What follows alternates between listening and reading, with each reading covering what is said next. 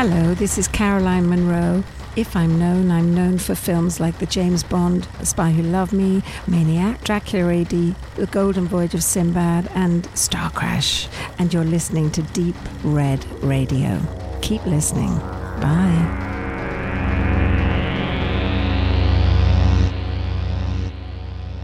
Wunderherzlich willkommen zur Show Nummer 55. Wunderherzlich willkommen. Ja, was natürlich. ist denn das? Ich muss doch mal, man kann doch nicht immer die alten Phrasen nehmen. Ich muss aber was Neues nehmen. Und deshalb begrüßen wir euch hier wunderherzlich zur 55. Sendung von Deep Red Radio in der neuen und aktuellen Zeitrechnung. Ja, und was haben wir nicht alles Schönes dabei? Wir haben eine Zwei-Stunden-Sendung wieder und beschäftigen uns natürlich, wie es alle anderen auch tun, aber viel besser als alle anderen mit James Bond, mit dem neuen No Time to Die. Wir haben äh, drei Menschen, die darüber sprechen, eine gute Stunde lang und naja, durchaus zweieinhalb verschiedene Meinungen.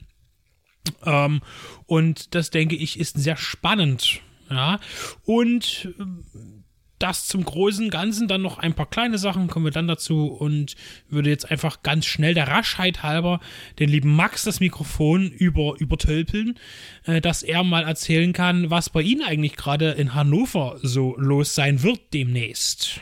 Ja, ich will an dieser Stelle auf das Basta la Vista International Genre Film Festival ausgerichtet vom Lodderbus, dem kleinsten Kino der Welt, hinweisen. Dieses findet vom 4.12. bis zum 19.12.2021 in Hannover statt. Und ihr werdet über diese gut zwei Wochen eine Menge Filme zu sehen bekommen aus dem Bereich Genre. Viele davon aus Deutschland, aber auch genug andere internationale Produktionen, sowohl Kurzfilme als auch Langspielfilme und ähm, eröffnet wird das Ganze an dem Samstag, dem 4.12. vom Nobody, einem Regiebeitrag von Karl Markovic, der dem einen oder anderen vielleicht sogar eher als Schauspieler bekannt ist, der auch live vor Ort sein wird, um dort seinen Film, das ist seine dritte beziehungsweise vierte Regiearbeit, je nachdem wie man das zählen will, vorstellt. Und es gibt noch eine ganze Menge andere Highlights aller Lightships, Cinema Psycho, Gasman, Fellwechselzeit, Odyssey oder Vortex. Schaut einfach mal rein in das Programm. Die Plätze sind natürlich rar gesät, denn die Kapazitäten sind klein, aber umso kuscheliger wird es. Wir werden auf jeden Fall auch im Nachgang noch ein wenig davon berichten und eine Menge Screenings dort in meiner Person mitnehmen. Ich bin gespannt darauf und ich denke, ihr solltet es auch sein. Und wenn ihr in der Nähe seid, einfach mal vorbeischauen und gern auch uns ansprechen. Ihr hört auf jeden Fall in dieser Beziehung von uns. Von einem Festival kommen wir zum nächsten. Kurzer Disclaimer am Rande. Ich habe bereits zum Shivers mit Benedikt in der Einleitung gesprochen. Leider sind mir da etliche Fehler passiert. Ich habe Filme durcheinander gebracht, ein paar Fehlinformationen drinne und Gedankenpausen und Ams und ja, und diese ganzen Stotterer und um euch das Ganze etwas konsumierbarer zu machen, äh, habe ich mich dazu entschlossen, das ein bisschen komprimierter zu präsentieren.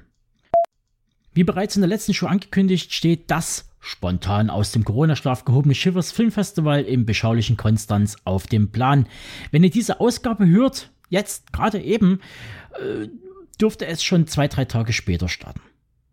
Wir von Deep Radio sind äh, ja mehr oder weniger dabei und bringen euch während der Festivaltage noch den ein oder anderen Recap mit diversen Besprechungen. Wer sich dennoch spontan zu einem Festivalbesuch angespornt fühlt, dem kann ich jetzt drei Filme besonders ans Herz legen. Zu nennen wäre da Edgar Wrights Last Night in Soho. Ein Zeitreise-Thriller par excellence, der bereits für reichlich positives Presseecho sorgte. Und wer Mr. Wright und seine Arbeiten wie Shaun of the Dead, Scott Pilgrim vs. The World oder Baby Driver kennt, der weiß um die Qualitäten des nerdigen Briten. Last Night in Soho ist übrigens auch der Eröffnungsfilm des Festivals. Zwischen Reihen kommen noch etliche kleinere, aber garantiert nicht weniger sehenswerte Titel. A Pure Place ist einer davon. Regisseur Nikias Krysas hat bereits mit der Bunker in 2015 für reichlich ungläubiges Staunen gesorgt, wenn man das so ausdrücken möchte.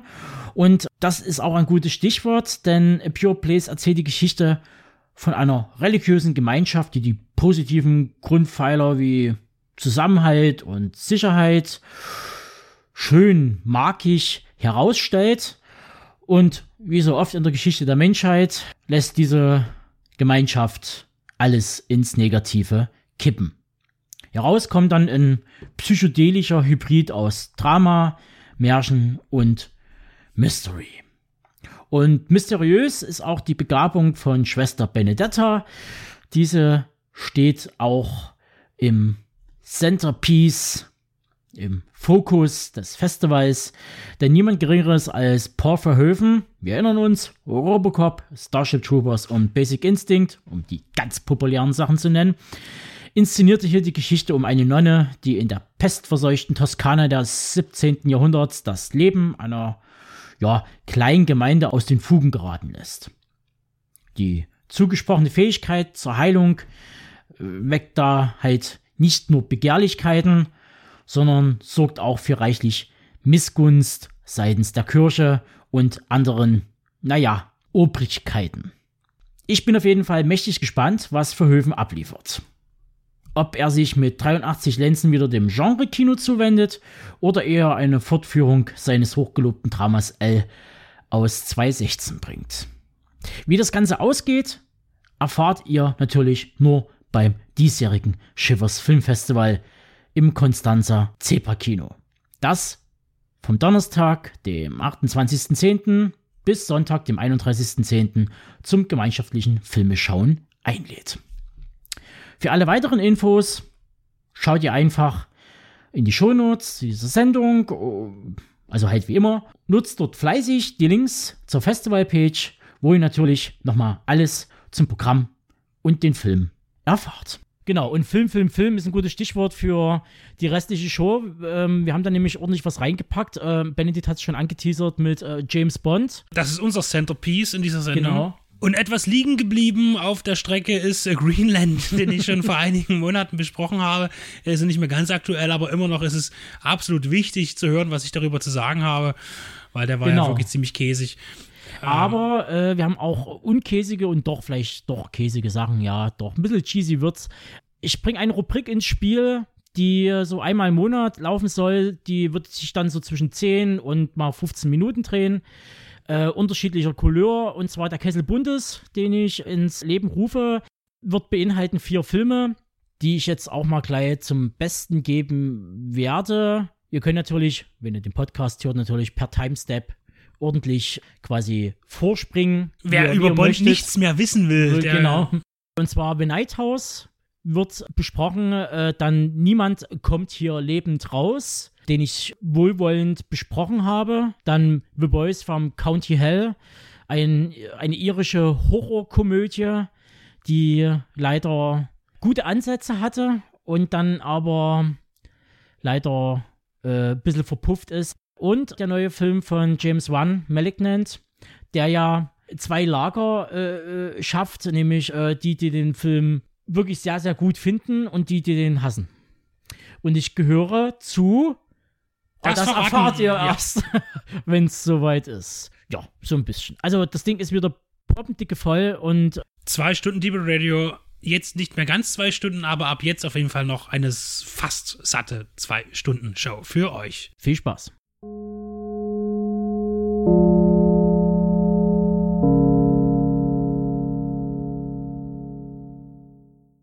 letzte Reise der Menschheit wurde von Benedikt und mir gesichtet. Und ich will ein bisschen ausholen.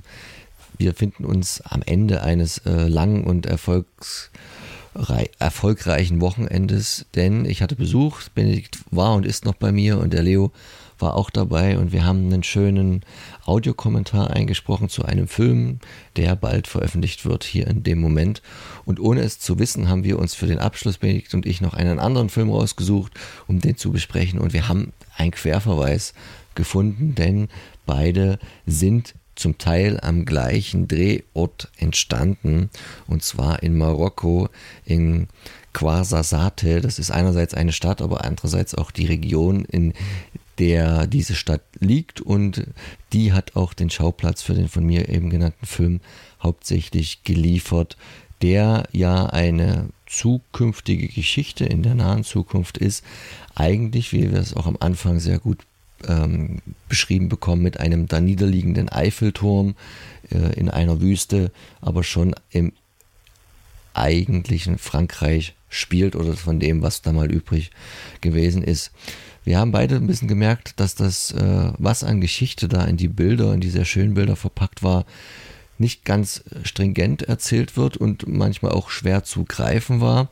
Deswegen haben wir uns jetzt hier nochmal den, den gut zusammengefassten äh, Packzettel von Eurovideo, die veröffentlichen den Film nämlich, genommen, um einfach mal in, in drei Worten diesen Inhalt zusammenzufassen, der aber, und das kann man auch wieder schon als Hauptvorwurfspunkt ein bisschen nehmen, gar nicht so vorrangig äh, das Ziel, glaube ich, der Produzenten und des Regisseurs gewesen ist, was ich hier vermitteln wollte, sondern es ging, glaube ich, viel mehr wie so oft um Bilder. Aber was haben wir denn nun erlebt, storytechnisch?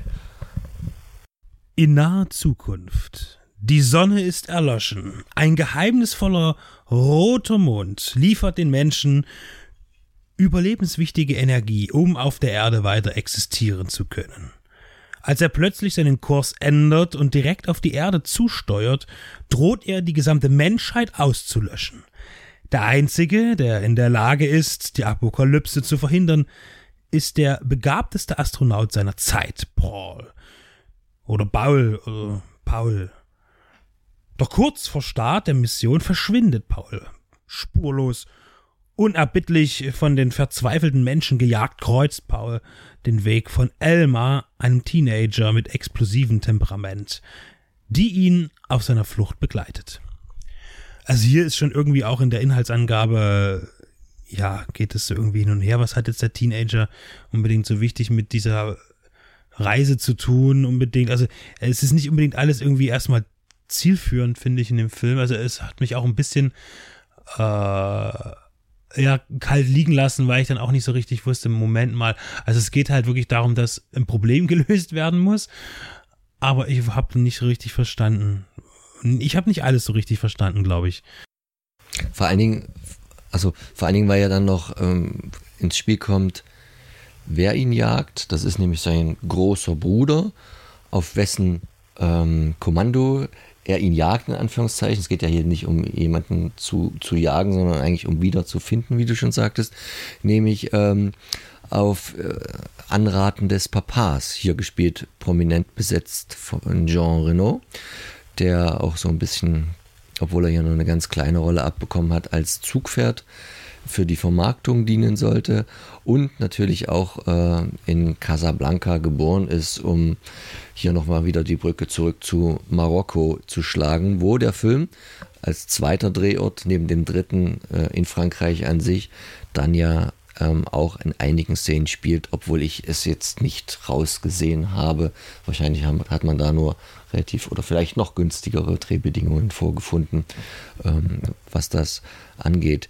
Und ähm, wir wissen am Anfang überhaupt nicht, warum er wegrennt, was das mit diesem roten Mond auf sich hat, der ja einerseits Energiequelle ist für die, für die Menschen auf der Erde, andererseits ja eine gewisse Bedrohungssituation darstellt, weil wenn ich mich richtig erinnere, ist in der Handlung des Films, in dem Moment, wo sie spielt, nur noch wenige Tage quasi, bis dann irgendwie der, die Kollision äh, kommt und sich die Leute schon irgendwie so selig und gedanklich von diesem Leben verabschiedet haben und alle Hoffnungen halt auf dieser, auf dem Finden dieses einen U ähm, Paul liegt. Aber, aber ich finde, wie, wie alles sehr wenig, also die, die, das ist also, die Musik ist ja wunderschön, ja.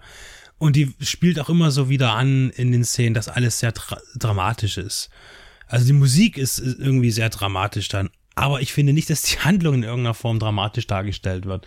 Das heißt, äh, selbst diese, diese Typen, die ihn dann jagen oder suchen, das sind ja auch so eine, ja, so eine Polizeitypen, die sehen alle aus wie Mandalorians, so, ja, also ist auch ein bisschen optisch überall hier und dort mal ein bisschen was ähm, Inspiration äh, geholt worden, möglicherweise. Und äh, dann, dann schießen die auch mal auf ihn und dann weiß ich nicht, ob das so sinnvoll ist, wenn man den unbedingt haben will. Also für mich war halt nicht alles schlüssig. Und auch die, die Emotionen kommen irgendwie nicht so rüber. Und, und der Film hat eine sehr gnädige Laufzeit auf Blu-ray von 87 Minuten, was ja immer zu begrüßen ist. Aber irgendwie macht er dann auch mal einen harten Zeitsprung irgendwie in der Handlung. Da war ich dann auch völlig verwirrt. Da musste mir Max mir erstmal seine Theorie erklären, was gerade passiert ist. Und ich dachte mir so, was kann doch jetzt nicht wahr sein. Also irgendwie fühlt es sich nicht so richtig gut äh, montiert an alles. Ähm, aber um jetzt auch mal noch mal was Gutes zwischendurch einzustreuen, finde ich das wirklich, also er wirbt ja tatsächlich der, das Label auch mit diesen wunderbaren Special Effects. Und das muss man dazu sagen, äh, das ist halt ein günstig, ein, ein verhältnismäßig günstig produzierter Film äh, für europäische Verhältnisse, vermutlich im Medium-Bereich. Ähm, und die Effekte sind wirklich sehr einfach gehalten, aber auch sehr gut, muss man sagen. Gerade die, die schwebenden Autos äh, da sind auch hier, das ist halt ein bisschen so auf Retro gemacht. Die fahren halt einen alten Peugeot, also was heißt alt? Äh, ich weiß gar nicht, wann der Film spielt, im Jahr 1000. Äh, und wir fahren jetzt hier ein Auto, das hier, ich vermute jetzt mal aus den 80er Jahren ist, das aber eben als fliegendes Auto um, umgewandelt ist. Und das haben sie gut gemacht. Und sie achten auch sehr auf die, die, die, die, die physischen Ergebnisse, die so ein fliegendes Auto hinterlässt. Das heißt, wir haben hier eine gute Kombination aus physischen Effekten und digitalen Effekten. Ähm, die Hintergründe sind ganz gut eingefügt, äh, auch in die Landschaft. Also das ist schon sehr anständig gemacht. Also da kann sich auf jeden Fall, dieser Film kann sich hunderttausendprozentig messen mit irgendeinem aktuellen Marvel-Film, was die Effekte angeht. Sie sind wenig, aber sie sind gut und sie sind, fügen sich gut ein. Das ist absolut in Ordnung. Kann man nicht sagen. Das ist ja das Spannende an Endzeitfilmen, dass die gerne irgendwie äh, diese Mischung machen. Einerseits ist die Erde total runtergekommen, kaum lebenswert, kurz vor oder nach der Apokalypse. Und man hat äh, irgendwie ganz alte Technik, wie du schon sagtest, irgendwelche alten Kern, die dann aber gleichzeitig kombiniert sind, was für mich auch immer irgendwie ein bisschen ein Widerspruch ist. Das wird aber die Zukunft zeigen, wie sich das dann ergibt und gleichzeitig kombiniert mit einer sehr modernen Technik, wie es auch hier ist. Man zahlt mit irgendwelchen Credits, mit irgendwelchen äh, Karten, die dann einfach nur einen Übertrag machen, also ein, ein, ein bargeldloses Bezahlen. Es gibt irgendwie 3D-Kino ohne 3D-Brille und ähm, also immer wieder diese Kombination von alter Technologie und neuer Technologie, um diesen, um diesen apokalyptischen Endzeitcharme irgendwie noch ein bisschen besser zu vermitteln. Das ist ja auch wie bei, bei Star Wars letztlich, ne? Wenn man den Krieg der Sterne nimmst, äh, da bist du auch auf Tatooine zum Beispiel, da ist halt alles irgendwie total verrottet so. Ne? Und ist es ja auch so, dass der Star Wars ja auch eigentlich irgendwie in der Vergangenheit spielt, ne? Also es war ja schon mal so, dass es, es, es war einmal, heißt es ja immer am Anfang. Also es ist irgendeine fremde Welt vor 30.000 Jahren vielleicht, die aber halt schon wesentlich anders entwickelt war als die unsere. Äh, und hier ja auch immer gesagt, du hast diese kaputte Umgebung, diese alte Technik, aber eigentlich ist alles viel, viel moderner, als wir es kennen von unserem, von unserer Zeit, von unserem Planeten. Ähm, ja, es gibt noch so ein bisschen, dass das wirkt so aufgezwungen, weil die IMDB das auch mit reingenommen hat. In Trivia ist, denke ich, sollte man trotzdem sagen, weil das ist mir zumindest auch tatsächlich äh, ein Begriff. Und zwar gibt es hier auch eine kleine, naja, vielleicht sogar gesamtheitlich in dem Film eine Reminiszenz. Der ist übrigens eigentlich erst als Kurzfilm gestartet, äh, als 17-minütiger und wurde dann hier als Langfilm umgesetzt. Und äh, allein schon auch vom Originaltitel her äh, lässt sich da zu einem anderen Film was entwickeln. Und zwar ist es erstmal eine französische Produktion. Sie heißt äh, Le Dernier Voyage. Ich hoffe, ich spreche das richtig aus. Also hier die, ähm, die, die letzte Reise noch weiter äh, entwickelt als die letzte Reise der Menschheit im deutschen Untertitel oder Verleih. Und dann haben wir ja aber noch von 1983 das Langfilmregiedebüt von Luc Besson, äh, Le Dernier Combat. Äh, der letzte Kampf, auch mit Jean Reno übrigens, äh, ein, ein schwarz-weiß äh, Postapokalypse Postapokalypse-Film, äh, der fast gänzlich ohne Dialoge auskommt äh, in dem Menschen gezeigt werden, die in einem, ja, in einer kaputten Zukunft leben. Also hier mit Sicherheit irgendwie auch eine, eine, ein kleiner, eine Verbeugung vielleicht auch. Natürlich auch witzig, dass jetzt Jean Renault hier auch wieder auftritt. Äh, und in der Tat ist es so, dass ich auch in der Produzentenriege, wobei ich das Gefühl habe, dass diese Produzenten hauptsächlich auch Leute sind, die eigentlich aus dem technischen Bereich kommen, äh, lange Zeit oder kurze Zeit im, im, äh, im französischen ja, A-Kino gearbeitet haben, unter anderem auch für Luc Besson. Also äh, ich meine, wer hat nicht für Luc Besson gearbeitet in der französischen Filmindustrie irgendwann mal? Ähm, und die sich ja gesagt haben, komm, wir gucken mal, wo wir Geld zusammenkriegen und machen mal einen schönen Film. Man sieht also auch, dass hier Effektleute vielleicht auch produzierend, äh, federführend waren und da auch natürlich ein Auge dafür haben. Um noch ein wenig weiter das, das Luc Besson Jean Renault Pferd zu reiten. Es gibt, auch wenn ich auch mit der Geschichte und wie sie in Gänze erzählt ist, da nicht immer folgen konnte oder da nicht immer d'accord gehe und mir das ein bisschen zu wenig Substanz war, fand ich, gab es immer ganz schöne einzelne Szenen oder Handlungsstränge, die auch zum Teil an andere Filme und Konstrukte erinnert haben. Jean Renault, Luc Besson und diese Konstellation zwischen äh, dem Hauptdarsteller Paul und dem Mädel, was er aufliest, da drängt sich natürlich auch wieder der Vergleich mit ähm, Leon der Profi förmlich auf, weil auch die, die Rollenanlage des Mädels, das Alter, die gewisse Schnippigkeit, dieses gewisse Erwachsensein, obwohl du eigentlich noch ein Kind bist aufgrund der Situation, das hat auch hier die Rolle der Elmar gespielt und jetzt wird's ganz hart für mich von Lia Ursadit Lesser. Ich hoffe, ich habe das einigermaßen gut ausgesprochen, ist doch da fast wie eine Reminiszenz an, an, an, es gibt ja noch andere Filme, die diese ungleichen Buddy-Paare, äh, ein Erwachsener, ein Kind, die, die auch in einer Situation zusammengeschweißt werden. Nicht unbedingt auch auf den Wunsch beider hin am Anfang, aber am Ende rauft man sich zusammen. Ganz klassisches, ganz klassisches Thema, was hier natürlich wieder auch auf Besson und den zurückzuführen sein. Und ein anderer Film, der hat nun damit gar nichts zu tun, der mich in einigen Szenen, an denen ich mich erinnert fühlte, ist, ähm, da muss man jetzt hm, fast ein bisschen spoilern, der, der Bruder von Paul, der jagt ihn ja und auf die, dieser Jagd bleiben ein paar Leute Zeugen auf der Strecke. Und dieses Wirken und das Ausschalten der Zeugen hat mich in irgendeiner Form schon an No Country for Old Men und äh, Javier Bardems Rolle erinnert. Und ich meine auch, dass man da sich schon bewusst angelehnt hat, auch wenn das jetzt auf eine andere Art und Weise, ihr wisst, wovon ich rede, stattfindet. Aber das war für mich dann schon sehr merklich. Und das ist dann zwar nicht neu erfunden und aber einfach ganz gut geklaut und interessant gemacht und zusammengeführt. Also wir haben hier wirklich einen Film, den man verstehen lernen muss. Einer, der sich aber auf jeden Fall abhebt, muss ich ehrlich sagen, von jetzt gerade im Bereich der Science Fiction, dem Können, das hier vorliegt, äh, von den Leuten, die den Film gemacht haben. Es wurde viel Mühe investiert in die Special Effects und das sieht man auch. Es lohnt sich. Ein guter Effektfilm, wo die Effekte aber eben auch nur Hintergrund sind und eben nicht die Handlung bestimmen. Und ja, eine Geschichte, die mir ein bisschen zu verworren ist, äh, dass ich sie verstehe oder in der Montage, wie sie erzählt wird, einfach nicht bei jedem funktioniert. Vielleicht bin ich auch einfach nur mit meinem Realschulabschluss einfach nicht prädestiniert dafür. Aber ähm, ja, also ich, ich finde ihn gut, auch weil ich ihn nicht verstanden habe, vielleicht so richtig. Auf jeden Fall ein sehenswertes Stück europäisches Science-Fiction-Kino unserer Zeit.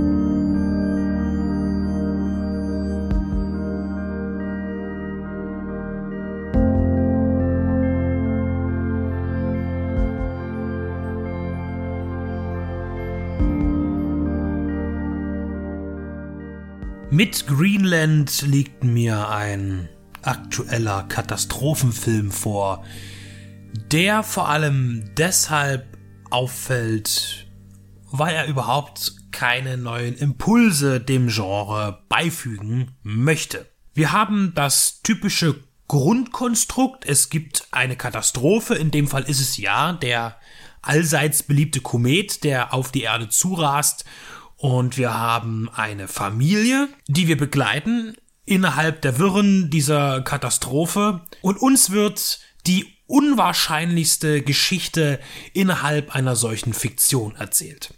Hinzu kommt, dass wir die üblichen Themen haben, dass ein Familienmitglied irgendwie krank ist. Ja, das ist in dem Fall der Sohn. Wir haben also den Vater John und äh, seine Frau und eben den Sohn. Und der ist Diabetiker und darüber hinaus gibt es noch ein weiteres Problem intern in der Familie. Da gab es mal ähm, etwas, das mm, Frau und Mann auseinandergetrieben hat. Das wird dann später noch ein bisschen aufgeschlüsselt. Allerdings auch nicht zu, nicht zu viel, bloß ein paar Sekunden lang damit wir wissen, worum es geht. Dann haben wir auch die vermeintlichen guten Helfer, die auf dem Wege erscheinen, die aber dann zur Gefahr werden. Das sind alles bekannte Motive, die immer wieder auftauchen, auch in anderen Katastrophenfilmen. Nun kann man mit dieser Basis ein übliches Konstrukt erschaffen. Da könnte man jetzt der Meinung sein, da geht man auf Nummer sicher beim Publikum, dass er überhaupt nichts Neues mehr sehen will. Aber für mich ist das weit gefehlt. Denn dass das relativ egal ist, merken wir auch bei dem zweiten Problem des Films. Und zwar, dass die Spezialeffekte wirklich eine Frechheit sind ähm, für einen Film dieser Kategorie. Also wir reden ja schon von einem großen Hollywood-Projekt. Es ist kein Studiofilm. Also keins von einem großen äh, Label, sondern ein, ja, von mehreren kleinen Firmen zusammen erstellter Film. Das mindert natürlich auch die Kosten. Aber lieber weniger Spezialeffekte als einfach nur schlechte Spezialeffekte. Ich weiß, wenn man heute vom guten alten Modelltrick redet, dann wird es Menschen geben, die meinen, dass ich auch das Mittelalter zurück möchte. Nein, ich möchte nicht in ein Loch scheißen und ich will nicht in einer kalten Höhle liegen. Nein. Aber Modelltrick ist ja noch nicht lange her und er funktioniert einfach besser. Es ist viel fotorealistischer Action darzustellen, Katastrophen darzustellen. Wer würde denn Independence Day bei den, bei der Zerstörung des Weißen Hauses nachsagen, dass das ein schlechter Effekt sei. Nein, er sieht richtig gut und echt aus. Warum nicht darauf zurückgreifen, auf die Kenntnisse? Ich habe immer das Gefühl, wenn aktuell in solchen Actionfilmen und Katastrophenfilmen, wo eben kein Wert darauf gelegt wird, äh, auf die Effekte oder aber eben nicht genügend Geld da ist, um sie real, realitätsnäher am, am Computer zu erstellen, was eben dieser Produktion nicht möglich war, dass keiner von den Effektsupervisern jemals einen Film gesehen hat, der zwischen 1960 und 2000 gedreht wurde. Aber vielleicht ist das auch nur eine Geschmacksfrage. Mittlerweile muss ja alles aussehen wie in einem mäßigen Computerspiel. Das ist nicht gut für diesen Film. Neben dem Punkt, dass er eben sich auch nicht traut, besonders grausam zu sein. Wir brauchen wieder Mut zur Grausamkeit im Kino. Ich will am Ende nicht das tausendste Happy End sehen, das ich genau vorherahnen kann, weil der Film genauso funktioniert wie der andere Film auch. Besonders in diesem Bereich. Warum nicht mal ein bisschen der Nebel nach Stephen King? Warum nicht am Ende mal die negative Bombe platzen lassen? Der Mut zur Grausamkeit. Nur eine Empfehlung. Selbstverständlich wissen wir von Anfang an, es wird Probleme geben mit dem, mit dem Diabetes des Sohnes. Es äh, wird eine Trennung erfolgen. Das weiß man schon vorher. Das weiß man die ersten fünf Minuten laufen. Wir wissen, da diese Probleme werden kommen. Natürlich wird die Familie in diesen Wirren, im Chaos äh, getrennt. Ähm, wir fangen also an, äh, die Welt wartet auf einen Kometen. Man ist erfreut, er kommt sehr nah an der er Erde vorbei und es ist ein Medienereignis. Und dann kommt er doch ein bisschen zu nah an der Erde vorbei und dann heißt es, ach, naja, jetzt fällt da ein Stückchen ab und das fällt aber nur ins Wasser, ins Wässerchen, in den Atlantik, alles gut, kein Problem, wird ganz lustig. Und dann fliegt das Ding doch direkt auf Florida. Und, und dann haben wir den ersten Impact, den ersten Einschlag und dann folgen immer mehrere äh, kleine Einschläge, die äh, auf Landmaße stoßen und somit natürlich eine feurige Gefahr mit sich bringen. Und wir haben dann noch die große Botschaft, dass dann kommt hier äh, Tusch, äh, der große Countdown, 48 Stunden, dann schlägt so ein dicker Brocken ein, der die Erde vorerst mal unbewohnbar macht. Und natürlich äh, sind das wir Europäer. Wir kriegen da einen richtigen Stein auf den Deckel. Ähm, bis dahin ist aber noch Zeit und es gibt natürlich den Notfallplan der US-Regierung. Und John Garrity ist Bauingenieur und bekommt deshalb ganz unverhofft eine Nachricht vom, äh, von Homeland Security, also vom Heimatschutzministerium, und wird, ihm wird gesagt, hier kommen Sie mal mit Frau und Kind, kommen Sie mal zum Flughafen, wir fliegen Sie in eine sichere Unterkunft, in einen Bunker, Sie sind wichtig, wir brauchen Sie. Äh, natürlich besteht die erste Hälfte des Films äh, dahin zu kommen, zu diesem äh, Flugplatz. Dort werden wir feststellen, dass äh, äh, irgendwas nicht richtig funktioniert. Das heißt, das System, äh, und da ist der Film tatsächlich interessant zu sehen, wie sie sich das ausgedacht haben, wie funktioniert das, äh, diese, diese Katastrophenschutz und dieses äh, Verfahren, äh, wie die Leute kontaktiert werden und ähm, funktioniert aber am Ende natürlich nicht. Ja, äh, da gibt's dann auch Probleme. Aber es geht darum, dass hier die Krankendaten nicht eingesehen wurden. Also bei einem Mann wie John Garrity, der schon in der mittleren Oberschicht, also der, der arbeitenden Gesellschaft und gut verdienenden Gesellschaft der USA arbeitet, hat garantiert auch eine Krankenversicherung. Und äh, da haben die natürlich nicht die Daten gezogen, dass sein Sohn Diabetes hat und sie werden da quasi abgewiesen, weil Menschen mit chronischen Erkrankungen dürfen nicht mit in den Bunker. Diese ziemlich krasse Euthanasie, kann man es ja fast schon bezeichnen, äh, ist hier natürlich eine Logik. Man will natürlich nur gesunde Menschen, junge Menschen, fähige Menschen, schlaue Menschen mitnehmen um dann hinterher natürlich zu gewährleisten, dass eine intelligente, starke Rasse noch überlebt, die wenig äh, schlechtes Erbgut mit in die Zukunft bringt. Das ist natürlich eine sehr finstere Variante, aber natürlich auch irgendwo nachvollziehbar, wenn man tatsächlich darüber nachdenken muss, ich darf ein Prozent der Weltbevölkerung mitnehmen welche sollen das sein? Ich denke, hier wäre vielleicht nochmal ein richtig herbes Drama zu dem Thema, wäre viel interessanter als einen Action-Event-Film, der sowieso keine Action bietet. Natürlich ist hier die Reise erstmal zu Ende und hier kommt die erste Trennung und man geht verschiedene Wege, man will sich irgendwie treffen und am Ende, der Film heißt Greenland, also Grönland, und da liegen die Bunker der US-Regierung. Da hat Dänemark vermutlich einfach mal die Erlaubnis gegeben und äh, da wollen sie aber immer noch hin. Und nun versucht die Familie sich durchzuschlagen, eben äh, sich erstens mal wiederzufinden und dann natürlich nach Grönland durchzuschlagen, um in einen dieser Bunker zu kommen. Unterwegs müssen sie sich vielen Aufgaben stellen. Es gibt eine Entführung. Ähm, man ist gezwungen, sein eigenes Leben zu verteidigen, indem man anderes beendet. Es gibt schon ein paar Spannungspunkte in diesem Film, aber die reichen nicht aus, um über alles hinwegzutäuschen und über die Vorhersehbarkeit hinweggehen zu können.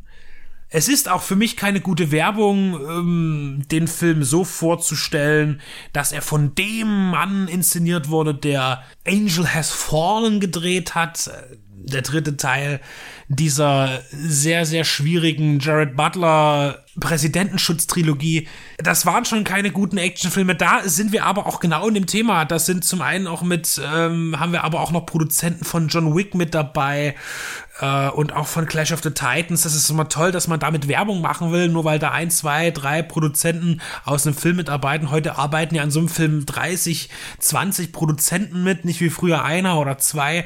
Das ist ja mittlerweile ein Sammelsurium. Da ist es dann irgendwann vielleicht noch Zufall, dass da mal einer mitgearbeitet hat. Aber das ist insofern für mich schon keine gute Werbung, weil ich ja wusste, wie diese Filme aussehen, die Vorgängerfilme, welche auch tricktechnische Qualität sie haben. Deshalb habe ich auch hier nicht mehr erwartet. Allerdings sind teilweise die, die Kometeneffekte schon sehr dürftig. Und natürlich auch da, wo es um große Pyro-Effekte geht, ja, da hat man, da ist man am Computer irgendwo eingeschlafen. Also das ist wirklich tatsächlich kein Film, den man sich wegen der Effekte anschauen kann. Dann lieber noch mal Deep Impact oder Armageddon. Und da stimmt dann wenigstens auch irgendwo noch äh, das, das, das Level. Das heißt, da, sind die, da ist die Story so schnell getaktet, ähm, dass das passt. Und das sind ja auch eher Filme, vor allen Dingen im Bereich Armageddon, die auch etwas Witziges haben, die unterhaltsam sein wollen. Das will Greenland ja auch sein, will aber auch ernst sein, äh, schafft da aber nicht den Spagat. Das heißt, ich lasse den Film nicht an, dass er nicht sehr äh, zu unterhaltsam ist auf leichter Basis. Ich werfe ihm vor, dass er nicht ernst genug ist, weil er diesen Weg gehen möchte. Eine schöne Überraschung ist Scott Glenn, der hier eine ganz kleine Rolle spielt, den sehe ich immer gerne, ist aber auch nur 10 Minuten. Schade. Greenland, inszeniert von Rick Roman. Wo, wo, wow, wow, der ein sehr beachtliches Övre hat, was seine äh, Stuntarbeit angeht. Der hat ja bis zum Jahr 2000 in wirklich in Gänsehaut, äh, eine Gänsehautliste in Filmen Stunts äh, mitbearbeitet. Darunter für viele kleine B-Klassiker, aber auch große Actionfilme. Und Greenland ist ein, ja, moderner Medium-Budget-Film, der allerdings wirklich in seiner Sparte als B-Produkt angesehen werden muss. Diese Katastrophe wäre also besser an mir vorübergezogen. Damit sie das nicht an euch tut, dürft ihr ihn aber gern bei uns in einem Preisausschreiben gewinnen.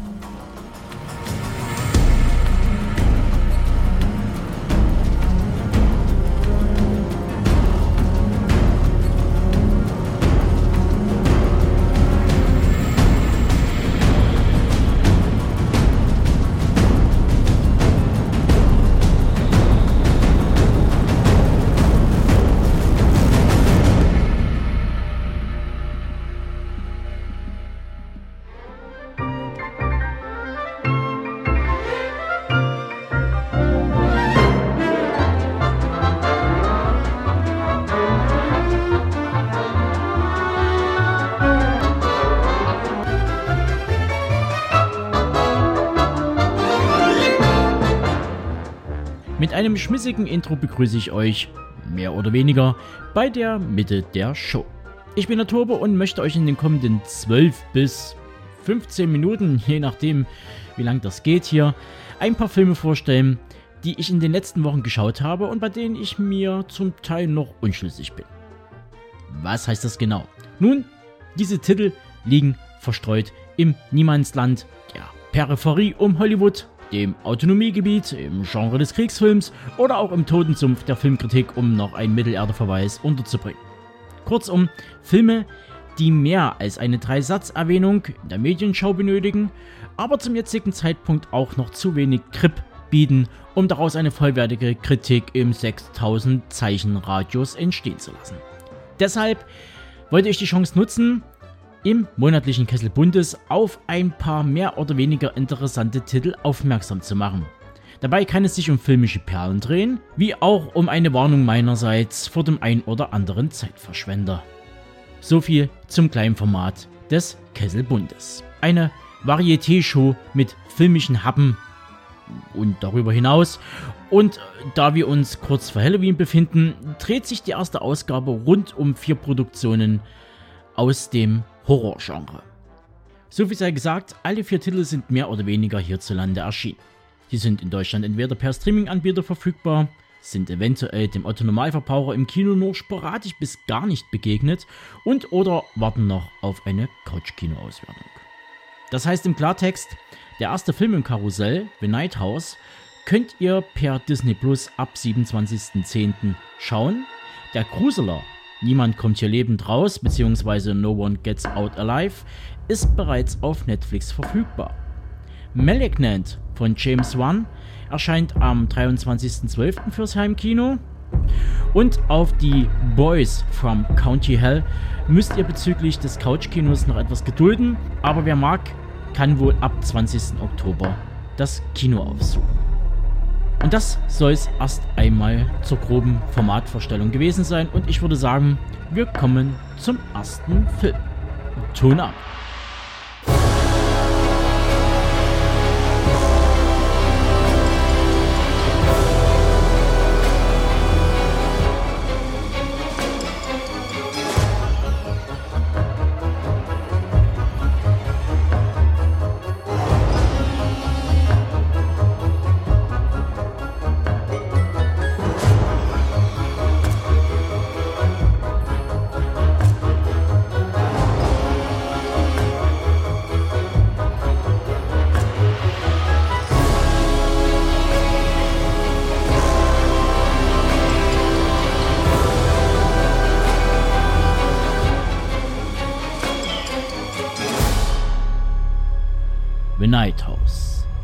Als ihr Ehemann Owen sich unerwartet suizidiert, findet Beth sich allein in dem Haus am See wieder. Sie tut ihr Bestes, um den Schock zu verarbeiten und Ruhe zu bewahren. Doch in der Nacht wird sie von Albträumen heimgesucht. Visionen einer Präsenz im Haus verfolgen und locken die Witwe. Schon bald beginnt Beth gegen den Rat ihrer Freunde nach Antworten in den Hinterlassenschaften ihres Mannes zu suchen und entdeckt dabei ebenso seltsame wie auch verstörende Geheimnisse. Soweit der Plot. Der Cast ist recht übersichtlich gestaltet mit Rebecca Hall als Beth, man kennt sie aus Prestige, The Gift oder auch The Town, und an ihrer Seite ihre beste Freundin Claire, gespielt von Sarah Goldberg, Barry oder Dark Knight Rises. Even Jonin Keat, wiederum bekannt aus X-Men, Dark Phoenix und äh, Bone Tomahawk, gibt den geheimnisumwobenen Ehemann um. Und damit noch etwas Lebenserfahrung ins Spiel kommt, mimt Wendy Curtis Hall, Die Hard 2, Falling Down oder Black Rain den sympathischen Nachbarn am See. Inszeniert wurde Nighthouse von David Bruckner. Das Ritual, Southbound und The Signal. Geschrieben und erdacht, oder andersherum, von Ben Collins und Luke Piotrowski. Beide zeichnen sich für das 2017er Coming-of-Age-Drama Super Dark Times verantwortlich. Soviel zu den Fakten. Im Grunde genommen ist die Ausgangssituation nicht nur bezogen auf den Plot, nein, auch auf den Cast und die Crew her, durchaus ansprechend. Zumindest ging es mir so, nachdem ich vor einigen Monaten den ersten Trailer zu Nighthouse sah. Ein stylisches Horror-Drama, wie es die letzten Jahre on vogue ist. Und das ist wohl auch eines der Probleme, die ich in der letzten Zeit mit der Art von Elevated Horror habe. Dem Zuschauer soll ein enges, durchdachtes Gedankenkonstrukt großer Tragweite mit vielen Metaebenen präsentiert werden. Aber mehr als lose Elemente und Ideen werden hier, wie auch woanders, nicht praktiziert. So findet zum Beispiel Beth in den Unterlagen ihres Mannes Aufzeichnungen, die bei weiterer Betrachtung bizarr und obskur wirken, aber auf die nicht weiter eingegangen wird. Und jetzt komme ich mit einem kurzen Spoiler nicht umher, also mal 20 Sekunden vorspulen. Ab jetzt. Oder die vermeintliche Kopie des Hauses auf der anderen Seeseite, dessen Bau sowie Existenz scheinbar niemand mitbekommen hat, beziehungsweise für die Autoren des Werkes irgendwann bei der voranschreitenden Geschichte jedwede Relevanz verliert, falls es diese jemals besaß. Und das sind nur zwei von vielen Punkten, an denen ich mich reibe. The Night House bietet eine mäßige Unterhaltung. Die Mischung, bestehend aus der klassischen Geschichte um den unsichtbaren Mann und die ganze Dramatik bzw. den Prozess um den Verlust eines Partners, garniert mit etwas Logik aus dem Hause Escher, macht die Searchlight-Produktion für Disney zwar interessant, zumindest auf dem Papier, aber der Film ist müßig, kommt nicht in Fahrt, bietet zu wenig Suspense, um einen bei der Stange zu halten. Für eine einstündige Twilight-Episode hätte es locker gereicht, aber man entschied sich für eine 107-minütige Auswertung. Das wäre alles in allem nicht so wild, wenn, ja, wenn nicht der interessante Fakt im Raum stände, dass das Team bestehend aus Regisseur und Drehbuchschreibern am Hellraiser Reboot basteln, drehen und flexen. Ich meine, schlimmer als die letzten sechs Teile des Zenobiten-Franchise kann es nicht werden, aber dennoch bin ich etwas skeptisch nach der Sichtung von Nighthouse.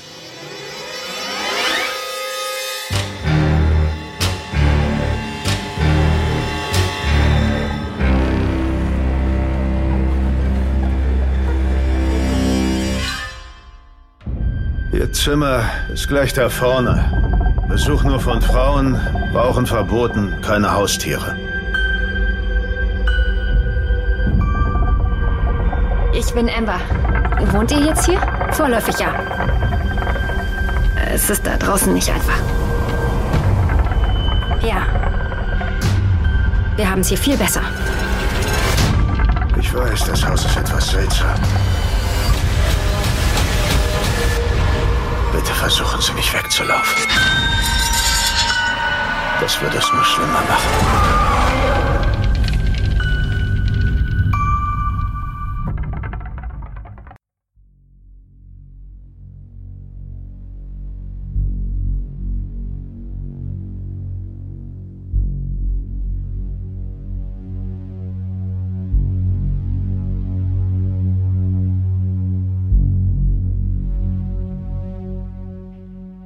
Nachdem sie sich jahrelang um ihre todkranke Mutter gekümmert hat, will sich Mexikanerin Amber endlich den amerikanischen Traum erfüllen.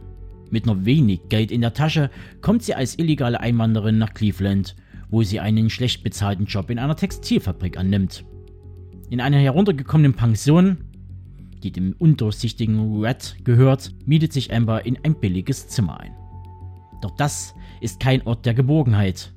Des Nächtens lassen sie die Geräusche im Haus kaum schlafen. Bald stellt sie auch fest, dass es nicht etwa andere Gäste sind, die den Lärm verursachen. Auch plagen sie bald unheimliche Träume und Visionen, die sie bis in den Tag hinein verfolgen. Liegt es am Haus? Oder doch etwas ganz anderem? No one gets out alive. Oder Niemand kommt hier lebend raus, wie er im Deutschen heißt, beruht auf dem gleichnamigen britischen Roman aus der Feder des Autors Adam Neville der damit nicht nur den begehrten August Derleth Award in 2015 gewann, darüber hinaus auch das Interesse vom Streaming-Riesen Netflix erregte. Denn vor gut vier Jahren adoptierte Regisseur David Bruckner schon recht solide den Roman The Ritual, zu Deutsch Im tiefen Wald. Und schon damals, wie nun auch jetzt, bei Niemand kommt hier lebend raus, kommt es zu Differenzen von Buch und Film die sich aber relativ gut ausgehen. Die Stimmung des Buches, die nachvollziehbare Lage der Protagonistin und ihr daraus resultierendes Verhalten machen aus dem 85 Minuten eine schöne, dichte Horrormeer und ein sehenswertes Langfilmdebüt für Jungregisseur Santiago Mencini. Dieser konnte bei der Produktion auf die Hilfe der beiden recht erfahrenen Drehbuchautoren John Kruger und Fernanda Coupel zurückgreifen. Der erstgenannte verfasst derzeit das Skript fürs Witchfinder General Remake unter der Regie von Joe Hillcourt und Fernanda Coppel heute bereits für die Serienableger From Dust Till Dawn, The Bridge und How to Get Away with Murder in die Tasten. Sprich, die Produktion ist jung, dynamisch und vom aktuellen Zeitgeist erfüllt. Denn die Adaption nimmt sich Freiheiten heraus und das ist auch gut so wo im Original die Hauptfigur Stephanie Booth, genannt aus einer häuslich prekären wie auch gewalttätigen Lage, flieht, alle Kontakte abbricht und aufgrund von Arbeitslosigkeit gezwungen ist, in einer Absteige zu hausen, gehen die Macher der Adaption einen anderen Weg. Amber hat weder gültige Papiere noch irgendwelche Kontakte. Kein Geld und das wenige, was sie besitzt, verdient sie sich bei der Schwarzarbeit in einem ihr fremden Land. Man kann sich annähernd in die Situation hineinfühlen. Denn wäre sie weiß und privilegiert, dann würde sie einfach die Location wechseln und damit dem Horror aus dem Weg gehen. Und so bewahrheitet sich die Redewendung mitgehangen, mitgefangen. Was mich zu einem anderen Punkt in der Abweichung zum Film führt. Denn tatsächlich ist im Buch das Haus und was darin passiert etwas besser gelöst. Denn während Amber im Film den Geheimnissen ihrer abgeranzten Bleibe nachgeht, läuft es im Buch auf einen Zwangsprostitutionsring hinaus. Frauen, die aufgrund einer misslichen Lage einchecken müssen, werden über kurz oder lang verkauft. Was der Geschichte eine wesentlich härtere Note verleiht, als es der Netflix-Grusler tut. Aber das ist Jammern auf hohem Niveau. Denn Niemand kommt hier lebend raus ist ein kleiner, düsterer Film, der gut den Spagat zwischen Drama und Horror hinbekommt und dabei das richtige Tempo hält. Einzig, und da gebe ich den Kritikern recht, werden auch hier diverse Schubladen aufgezogen und ausgetretene Pfade bedient. Ich rede hier vom Look des Films, Jumpscares und so weiter. Sprich, der Film betritt das Blumhaus-Territorium. Da hätte ich mir eindeutig mehr Mut gewünscht, aber wir reden hier von Netflix. Einem Studio, das Genrekost für die breite Masse produziert, die immer irgendwie ausschaut wie etwas, was wir schon kennen. Wie ihr hört, liegt der Film im, im 50-50-Bereich. Was auch die Barometer bei IMDb und Rotten Tomatoes bestätigen.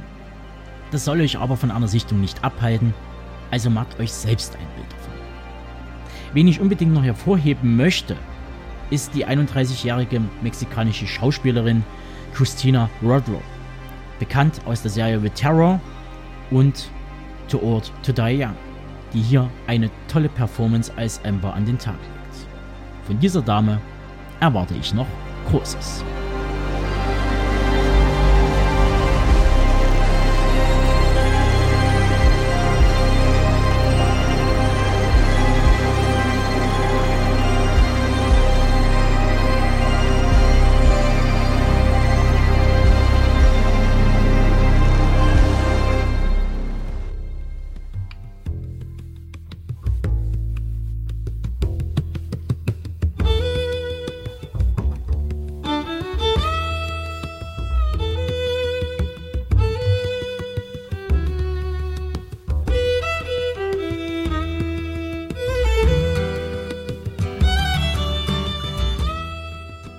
Diese Filme, die aus werbetechnischen Gründen mit anderen Titeln verglichen werden und angeblich ähnliche Qualitäten zugeschrieben bekommen? Hm. Ich denke ja schon. Wer kennt nicht die ewigen Low- und No-Budget-Produktionen, die einem versprechen, ebenso fetzig, düster oder wild und witzig zu sein, wie zum Beispiel Braindead, Shaun of the Dead, Black Sheep, Poltergeist, Seven das Schweigen der Lämmer. Nun bei Boys from County Hell, ein Titel, der sich auf einen Song der legendären Folk-Punker The Pokes bezieht, haben wir so einen, ich vermute mal, weiteren Kandidaten. Warum vermuten? Nun, der Film bekommt bei Splendid um den 20. Oktober herum einen Kinostart spendiert. Und spätestens zur Heimkino VÖ wird sich das Label, das sich schon in der Vergangenheit nicht gerade mit Ruhm bekleckerte, eine ähnliche Strategie fahren wie schon bei anderen VÖs. Ich sehe schon Taglines wie der neue Horrorspaß von der Insel oder die blutigste Komödie seit Shaun of the Dead. Wenn der Film dieses Versprechen einlösen könnte, dann hätte ich gar nichts dagegen, aber so fühlt es sich wie Etikettenschwindel an. Und warum weiß ich das? Weil ich den Film gesehen habe. Aber sei es drum, warum geht's eigentlich bei The Boys vom County Hell? Die kleine irische Gemeinde Six Mile Hill hat wenig zu bieten, außer dass dort der Legende nach der blutrünstige Untote Epatech begraben liegen soll. Der wiederum hat angeblich den ebenfalls irischen Bram Stoker zu Dracula inspiriert. Und falls dem nicht so ist, so wurde immerhin das hiesige Pub The Stoker nach dem Erfolgsautoren benannt und die Jugendlichen des Dorfes machen sich gerne einen Spaß daraus, Touristen an Grabmal des berühmten Vampirs das Fürchten zu lehren. Doch in manch finsterer Nacht ist auch ihnen nicht geheuer vor dem eindrucksvoll aufgeschichteten Steinhaufen, denn was wäre, wenn die alten Schauergeschichten doch ein Fünkchen Wahrheit enthielten? Das erfahren sie bald am eigenen Leib, als ein Bauprojekt den Vampir, schlecht gelaunt und hungrig, aus der Starre holt. Nun gilt es für die Bewohner von Six Mile Hill zusammenzustehen im Kampf um jede einzelne Halsschlagader. So die, ja, erstmal gut klingende Inhaltsangabe, die quer durchs Netz kursiert. Aus 17 mache 88. The Boys from County Hell aus der Feder von Chris Burke beruht auf dem gleichnamigen Kurzfilm aus dem Jahre 2017. Und ja, ich kann die Macher verstehen, wenn man sich in eine Idee verliebt und diese ausbauen möchte. Doch manchmal liegt in der Kürze die Würze. The Boys from County Hell geht nach kürzester Zeit die Puste aus, oder anders gesagt, er wirkt recht blutarm. Die ersten drei Minuten bieten einen gelungenen Auftakt. Wir sehen handgemachte Effekte, die wirklich richtig gut aussehen und man denkt sich schon, hey, wenn es so weitergeht, dann immer her damit. Ja, nee, leider nicht, denn jetzt fängt sie an, die Exposition der generischen Charaktere, wie man sie schon hunderte Male gesehen hat. Garniert wird das Ganze mit einem Hauch von Ken Loach Humor, der jedoch auch recht schnell verfliegt. Bis wir die zweite Gore-Action mit Humoreinlage sehen, vergehen rund 30 Minuten, indem wir gewollt staubige Jokes hören, wir nur wenig Story-Relevantes zu sehen und hören bekommen. Und so zieht sich das durch den ganzen Film. Auf drei bis vier Minuten Horror kommen drei bis fünf Minuten hektisches Rumgerenne, inklusive Geschrei, und dann verfällt der Film wieder in ein Loch, das man versucht mit Emotionen zu füllen. Für eine Art von Film, die County Hell gern sein möchte, wird eindeutig zu viel gesprochen und zu wenig Schauwerte geliefert. Wer wissen möchte, wie es anders geht, dem lege ich die 2012er Horrorkomödie Crappers von John Wright ans Herz. Jetzt werden einige vielleicht sagen, aber Crappers hat mehr Budget gehabt. Das ist richtig. Um genauer zu sein, konnte Crappers eine Million mehr aus dem Fördertopf generieren als County Hell. Aber auch mit drei Millionen lässt sich was machen. Wie bereits erwähnt, sind ja die Effekte wirklich sehenswert. Angefangen vom Gore bis zur Gestaltung des Vampirs. Ebenso konnte man auf einen durchaus spielwilligen wie auch bekannten Cast zurückgreifen. Aber am Ende reicht es eben nur für eine durchschnittliche Note 3. Für eine Komödie gibt es zu wenig Witz, für einen Horrorstreifen zu wenig Schauwerte. County Hell ist möglicherweise ausreichend für einen langweiligen Abend auf der Couch, vorausgesetzt es gibt nichts mehr zu konsumieren. Aber für die große Leinwand fehlt den Jungs aus der Grafschaft Hölle der nötige Biss. So viel dazu.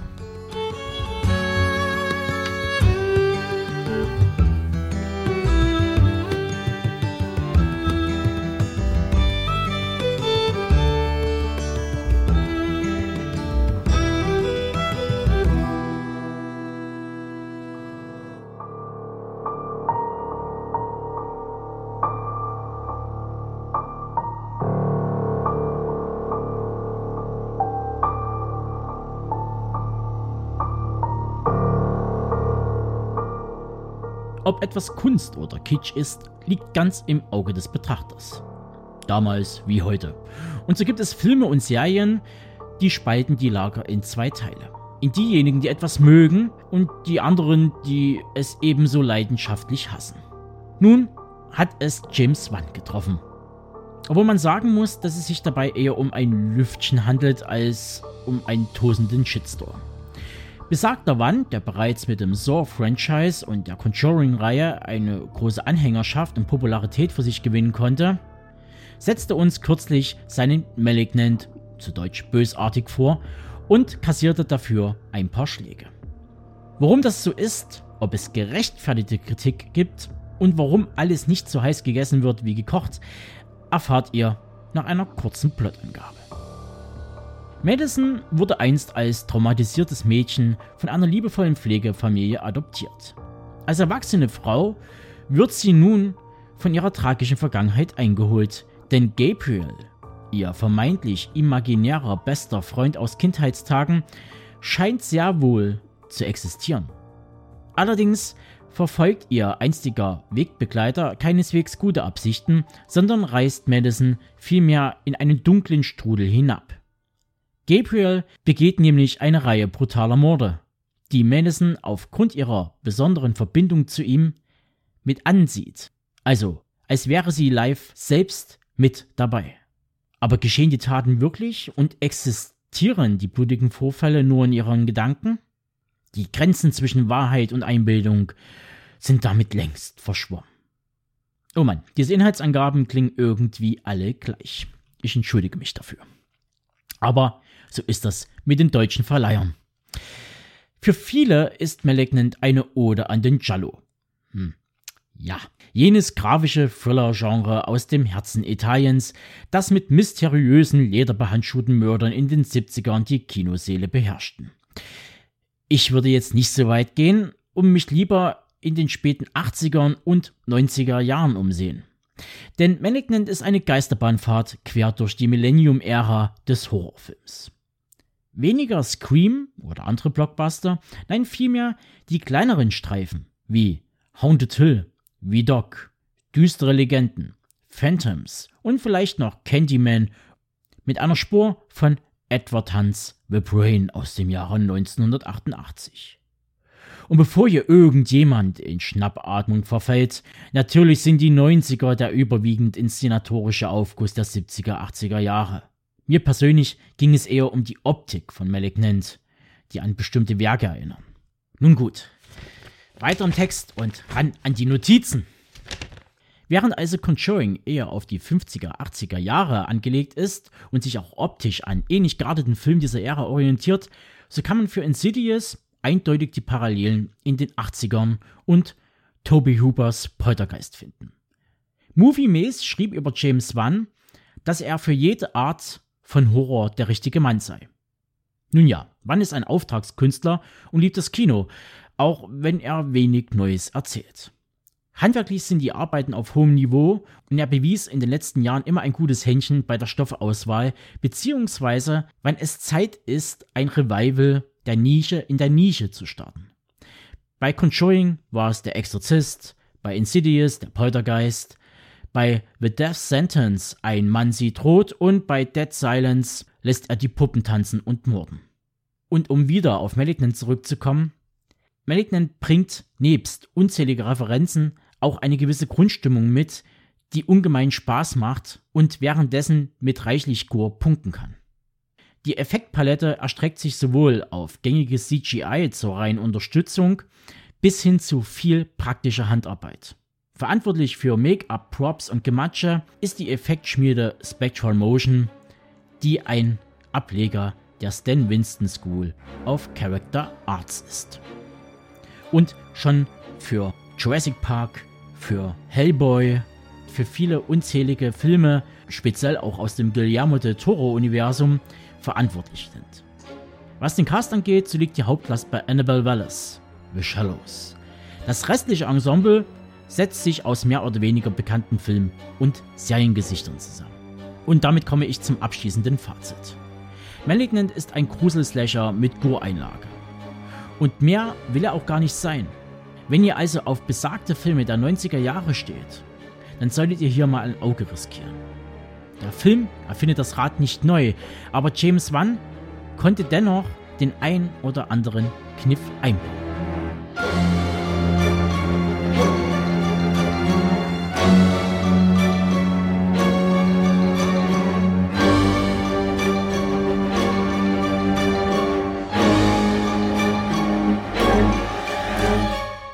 So, ihr Blutschinken und Freaks. Damit schließe ich den ersten Kesselbundes ab. Nichts ist so eingetreten, wie ich in der Einleitung zum Format angekündigt habe. Der Kessel überzieht in alle Maßen. Das wird sich dann aber zukünftig ändern. Und nun wünsche ich euch viel Spaß mit dem weiteren Programm.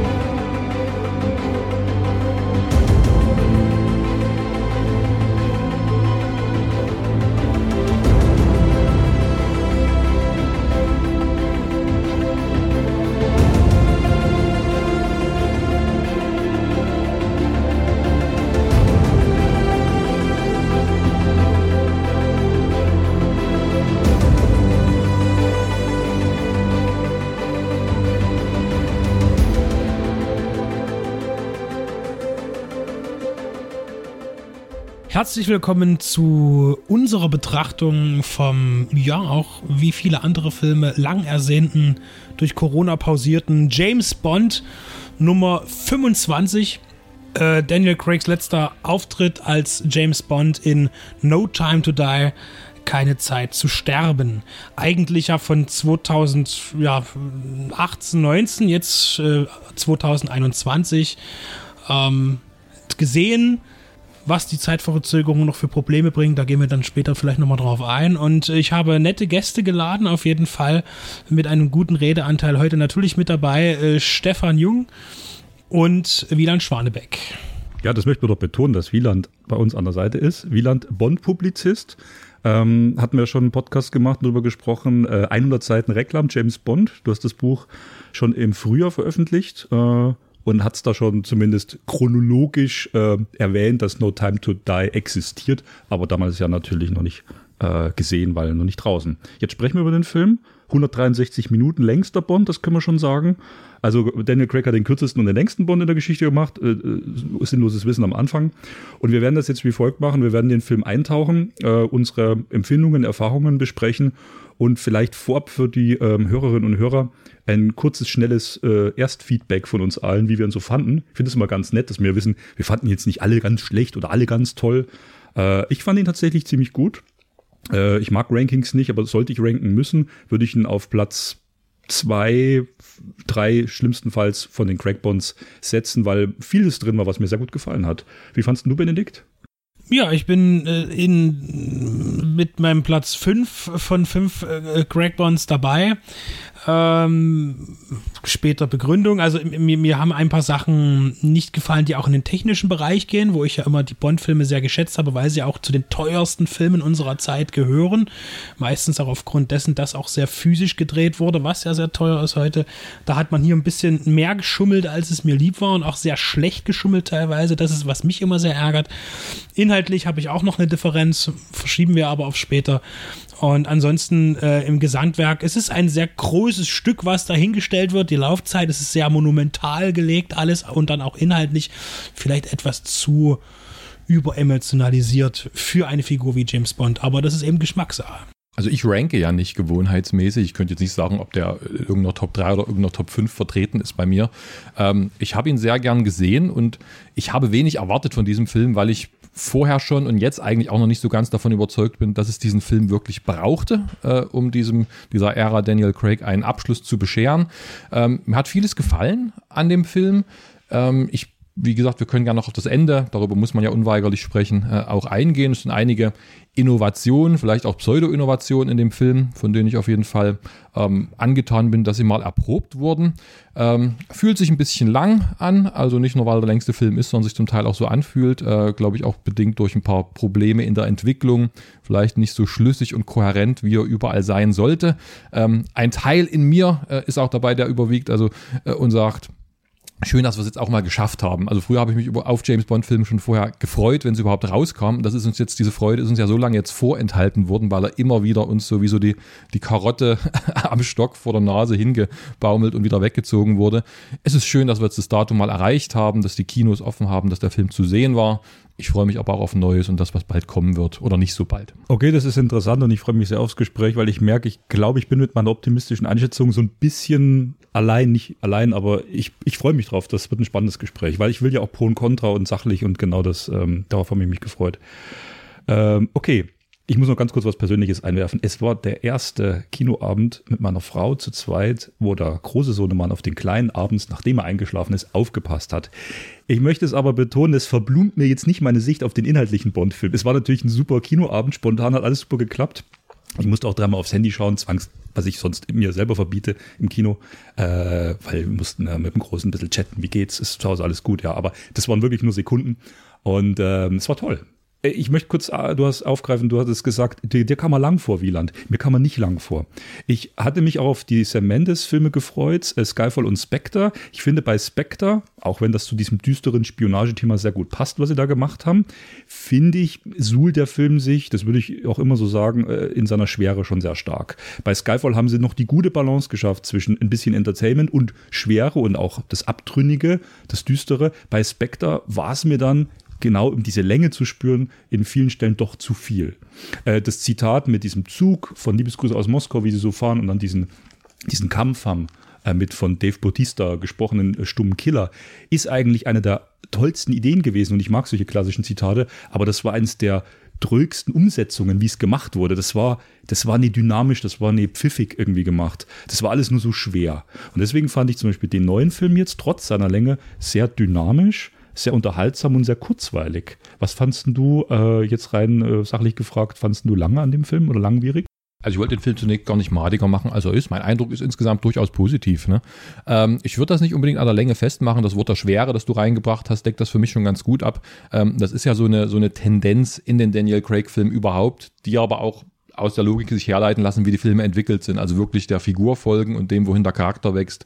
Ähm, die Filme sind immer länger geworden, mit der kleinen äh, Ausnahme von, von Ein Quantum Trost, der, wie du schon gesagt hast, der kürzeste Film war. Ähm, in Film wird im Laufe der Zeit jetzt immer mehr übergeworfen. Also sie müssen immer mehr leisten. Und das ist immer deutlicher geworden mit diesen vermeintlich anomalen Filmen Skyfall und No Time to Die weichen ja äh, möglicherweise am stärksten bisher von unserem Bild dessen ab, was ein typischer Bond-Film ist. Ähm, wir wollen, dass dieser Bond immer noch typische Bond-Arbeit verrichtet. Wir wollen, dass er äh, die Gadgets zeigt. Er soll aber auch äh, realistisch sein. Er soll verletzlich sein. Er soll äh, neue und innovative Geschichten erzählen, die trotzdem noch ganz typisch Bond und Ian Fleminghaft sind. Ähm, er soll äh, als Figur irgendwie wachsen und mit der Zeit gehen, dann aber doch sich dieser Zeit widersetzen. Und er soll auch noch möglicherweise Referenzen auf alle möglichen möglichen bisher dagewesenen Bond-Filme enthalten. Du hast ja schon gesagt, das ist ja ein reiner Zitatepalast, in den wir so seit Skyfall immer mehr eintreten. Und dieses Gewicht, ne, also immer mehr immer mehr Schichten, die diesem Film übergeworfen werden, das macht sich bemerkbar in dem. Deswegen hatte ich schon bei Spectre und bei dem jetzt auch stellenweise den Eindruck, sie kommen manchmal deswegen nicht so recht vom Fleck. Wiederum, man kann dem folgen, man kann sich auch daran erfreuen. Ähm, es ist, wie gesagt, kein ganz negativer Eindruck, den ich von diesem Film habe jetzt bislang. Da fällt mir ein, dass äh, der erste Bond, den ich ja gesehen habe überhaupt, das war ja GoldenEye. Und der kam bei den Nachbarn, die hatten Premiere. Äh, das, was das heute Sky ist, für die, die es nicht wissen. Und da kam der. Und da haben wir den dann gucken dürfen. Äh, meine Mutter wusste das nicht, egal. Das, sie hätte es bestimmt nicht gewollt. Ähm, und da gab es eine, das ist, ich weiß, ich war vielleicht acht, vielleicht. Ne? Und habe damals schon irgendwas begriffen. Und zwar gibt es hier eine Szene, wo sie dann auf Kuba sind und äh, mit dem Hubschrauber abstürzen. Bond steuert den Hubschrauber. Sie stürzen in den Dschungel ab. Und die Frau daneben, die oh, hysterisch, natürlich, sie stürzt ab in den Dschungel rein, ist Panik. Und Pierce Brosnan sitzt da, ein eiskaltes Gesicht, keine Miene, hat alles in Kontrolle, alles cool, mir passiert schon nichts. Und wenn, dann sterbe ich halt, dann habe ich meinem Land gedient. Habe ich damals schon gesagt, das ist totaler Blödsinn. Ich sage, so ist doch kein Mensch so, der, der, der bleibt da ruhig und in so einer Situation, der, der nicht schreit oder irgendwie. Und dann hat so, kriege ich einen Rungser von einem gleichaltrigen äh, Nachbarsjungen, der sagt, ja, das ist James Bond. Das ist ein Geheimagent. Der hat das trainiert, der kann das. Und so, und ich sage, aha, nee, habe ich nicht verstanden. Und das ist das, worauf ja aber dieser Charakter Bond auch immer wieder äh, äh, angesetzt wird. Er ist halt immer der, der, der kühle Typ, der immer alles genau so im Blick hat und aus jeder Situation, die er vielleicht gerade nicht so eingeplant hat, doch irgendwie rauskommt durch seinen kühlen Kopf und auch dem Drang zu Gewalt, äh, um seine Ziele zu erreichen. Äh, und das wird da jetzt natürlich, was auch kritisch äh, an dem neuen Bond eben gesagt wird, dass wir jetzt eben einen Bond haben, der äh, mehr, mehr lächelt und mehr weint, als dass er äh, das kühle Genie ist, äh, das da auftritt, um seine Umgebung ja, zu managen. Okay, ja, interessanter Punkt. Wir, mit diesem, mit diesem Gefühlsmäßigen. Also, das wird von vielen kritisiert. Ne? Jetzt äh, sagte gestern auch Christian Fuchs, ah, er findet das arg, dass äh, Bond jetzt so polarisiert, weil er, weil es so menschelt auf einmal, weil es so menschelt, weil er zur Liebe gefunden hat. Und da habe ich gesagt, naja, der hat ja bei Spectre auch schon ein bisschen zur Liebe gefunden. Jetzt war aber Spectre, wie du auch weil du das auf Skyfall und auf den bezogen hattest. Und ich muss auch sagen, Spectre habe ich gestern Abend nochmal geschaut. Das ist ja schon so eine Reklassifizierung von Bond nochmal. Jetzt ist er wirklich nochmal der Agent, so wie man ihn so kennt. Also kommt das mit dieser Love Story und mit dem Gefühl, mit dem Wandel bei Spectre vielleicht nicht so raus. Aber damals bei äh, im Geheimdienst ihrer Majestät haben ja auch schon viele gebuht und gesagt, ja wie, der macht jetzt wirklich Hochzeit und macht eine Frau und trauert dann auch. Ähm, das passt nicht, das ist so, so ein Weichei-Bond. Haben sie damals, glaube ich, über den Lazenby schon einige gesagt, weil ja Connery viel härter war vorher. Ja, und heute ist es einer der besten Filme Filme. Wo ich sage so, okay, das Bild von Bond war schon immer auch so eins, was sich so ein bisschen gewandelt hatte. Roger Moore war ja der total lustige, äh, Connery war eher so der klassische Ernste. Äh, und über Brosnan haben sie gesagt, hast du ja, glaube ich, auch immer mal wieder zitiert oder gesagt, der wollte es allen recht machen oder hatte das schwereloses allen recht machen zu müssen, was überhaupt nicht funktioniert hat. Ich muss sagen, jetzt ist ja James Bond ein Killer. Und Daniel Craigs Figur des Bond ist ja die des eiskalten Killers. Das hat sich bei Casino Royale rauskristallisiert, wo er anfängt. Und bei Quantum Trost wird er wirklich dann zur Maschine auch so. Der ist ja wirklich einer der unemotionalsten Filme, auch bedingt durch diesen rabiaten Schnitt. So, und da wurde klar, Daniel Craig Bonds, die sind ziemlich hart, nicht übertrieben brutal in ähm, bestimmten Blutsequenzen. Sie werden alle ab 12, glaube ich, freigegeben, während andere Filme noch ab 16 sind. Aber in der Art und Weise, wie es rüberkommt, sehr schroff, sehr düster, sehr hart. Ja, und das ist jetzt hier nicht so. Aber ich finde, bei No Time to Die haben sie den eleganten Kniff gemacht mit dieser super Gadget-Waffe, die irgendwie erklärt wird, wo man schon weiß, das ist irgendein so abgespacedes Zeug mit Nanotechnologie, was schon noch ein bisschen was mit Corona-Anleihen hat. Ich berühre dich oder ich berühre Leute und merke das nicht und die sterben dann. Dass er eigentlich durch diese Infektion mit dem äh, ich sag's jetzt mal Virus vorsichtig mit dieser Superwaffe, ja per se zur, zur Superkillerwaffe wird. Es gibt ja diese super Einstellung, wo er Madeleine Swan nach Jahren wieder trifft oder nach der Zeit wieder trifft und sie weicht vor ihm zurück, weil sie weiß, er ist infiziert. Und das ist extrem gut gespielt, auch auf einer menschlichen, ohne zu viel Gadgets, ohne zu viel Albernheit Ebene, dass sie vor ihm erschrocken zurückweicht weil er das nicht checkt oder nicht weiß und er will sie bloß berühren und sie hat Angst vor ihm. Als Person, als Killer oder als Mensch von der Vorgeschichte, die dort erzählt wird. Und da muss ich sagen, das haben sie ziemlich gut gemacht, weil er trotzdem noch dieser Killer ist, der eine Bedrohung für andere ist. Und ganz kurz, wir können dann noch länger drüber sprechen, der Schluss zeigt uns ja kein heiles Familienbild, sondern es wird ja klar, Familie, die dort existiert, kann eigentlich nur ohne ihn weiter existieren. Und das fand ich auch konsequent seiner Rolle gegenüber. Es ist ja, es wäre ja äh, zu viel des Guten gewesen, jetzt in eine heile Familienwelt äh, mit Bond als Papi, die da am Schluss am Strand sitzen, ich übertreibe jetzt und spielen, sondern da wurde schon gesagt, nö, also hier ist dann zu Ende. Und hier trennen die sich auch gleich wieder. Also die Erkenntnis darf es haben, Familie existiert, aber der kann das ja nicht leben. Und das hat mir alles, fand das alles ganz schlüssig, muss ich sagen. Das ist mir vielleicht schon fast so viel Happy End, dass er sterben darf. Die, die Isolation ab von denen, die er glaubt oder denkt zu lieben oder tatsächlich liebt, nie wieder sehen zu können, ist eigentlich für mich das viel, viel üblere Ende. Äh, so eine Monte Cristo-Geschichte, eigentlich bloß ohne das, den Ausbruch am Ende. Ähm, das wäre, glaube ich, ähm, habe ich vorher noch gar nicht drüber nachgedacht. Das kommt mir jetzt in den Sinn eigentlich ein Ende, das mir vielleicht auch besser gefallen hätte, weil das jetzt auch wieder sehr heldenhaft ist, natürlich das Ende. Das Opfer äh, kann man machen, ist okay. James Bond ist ein Held, ja? aber ich denke, die, die, um düster zu bleiben in der Reihe, ist das ja wirklich eine Erlösung, die das auch für mich gar nicht gebraucht hätte unbedingt. Äh, und tatsächlich hätte man ja auch noch, das ist ja auch noch eine Nummer, äh, er ist ja jetzt noch eine viel coolere Waffe, also man hätte ihn natürlich noch mit ganz anderen DNA infizieren können und man hätte ihn einfach irgendwo hingeschickt, um das Thema zu lösen.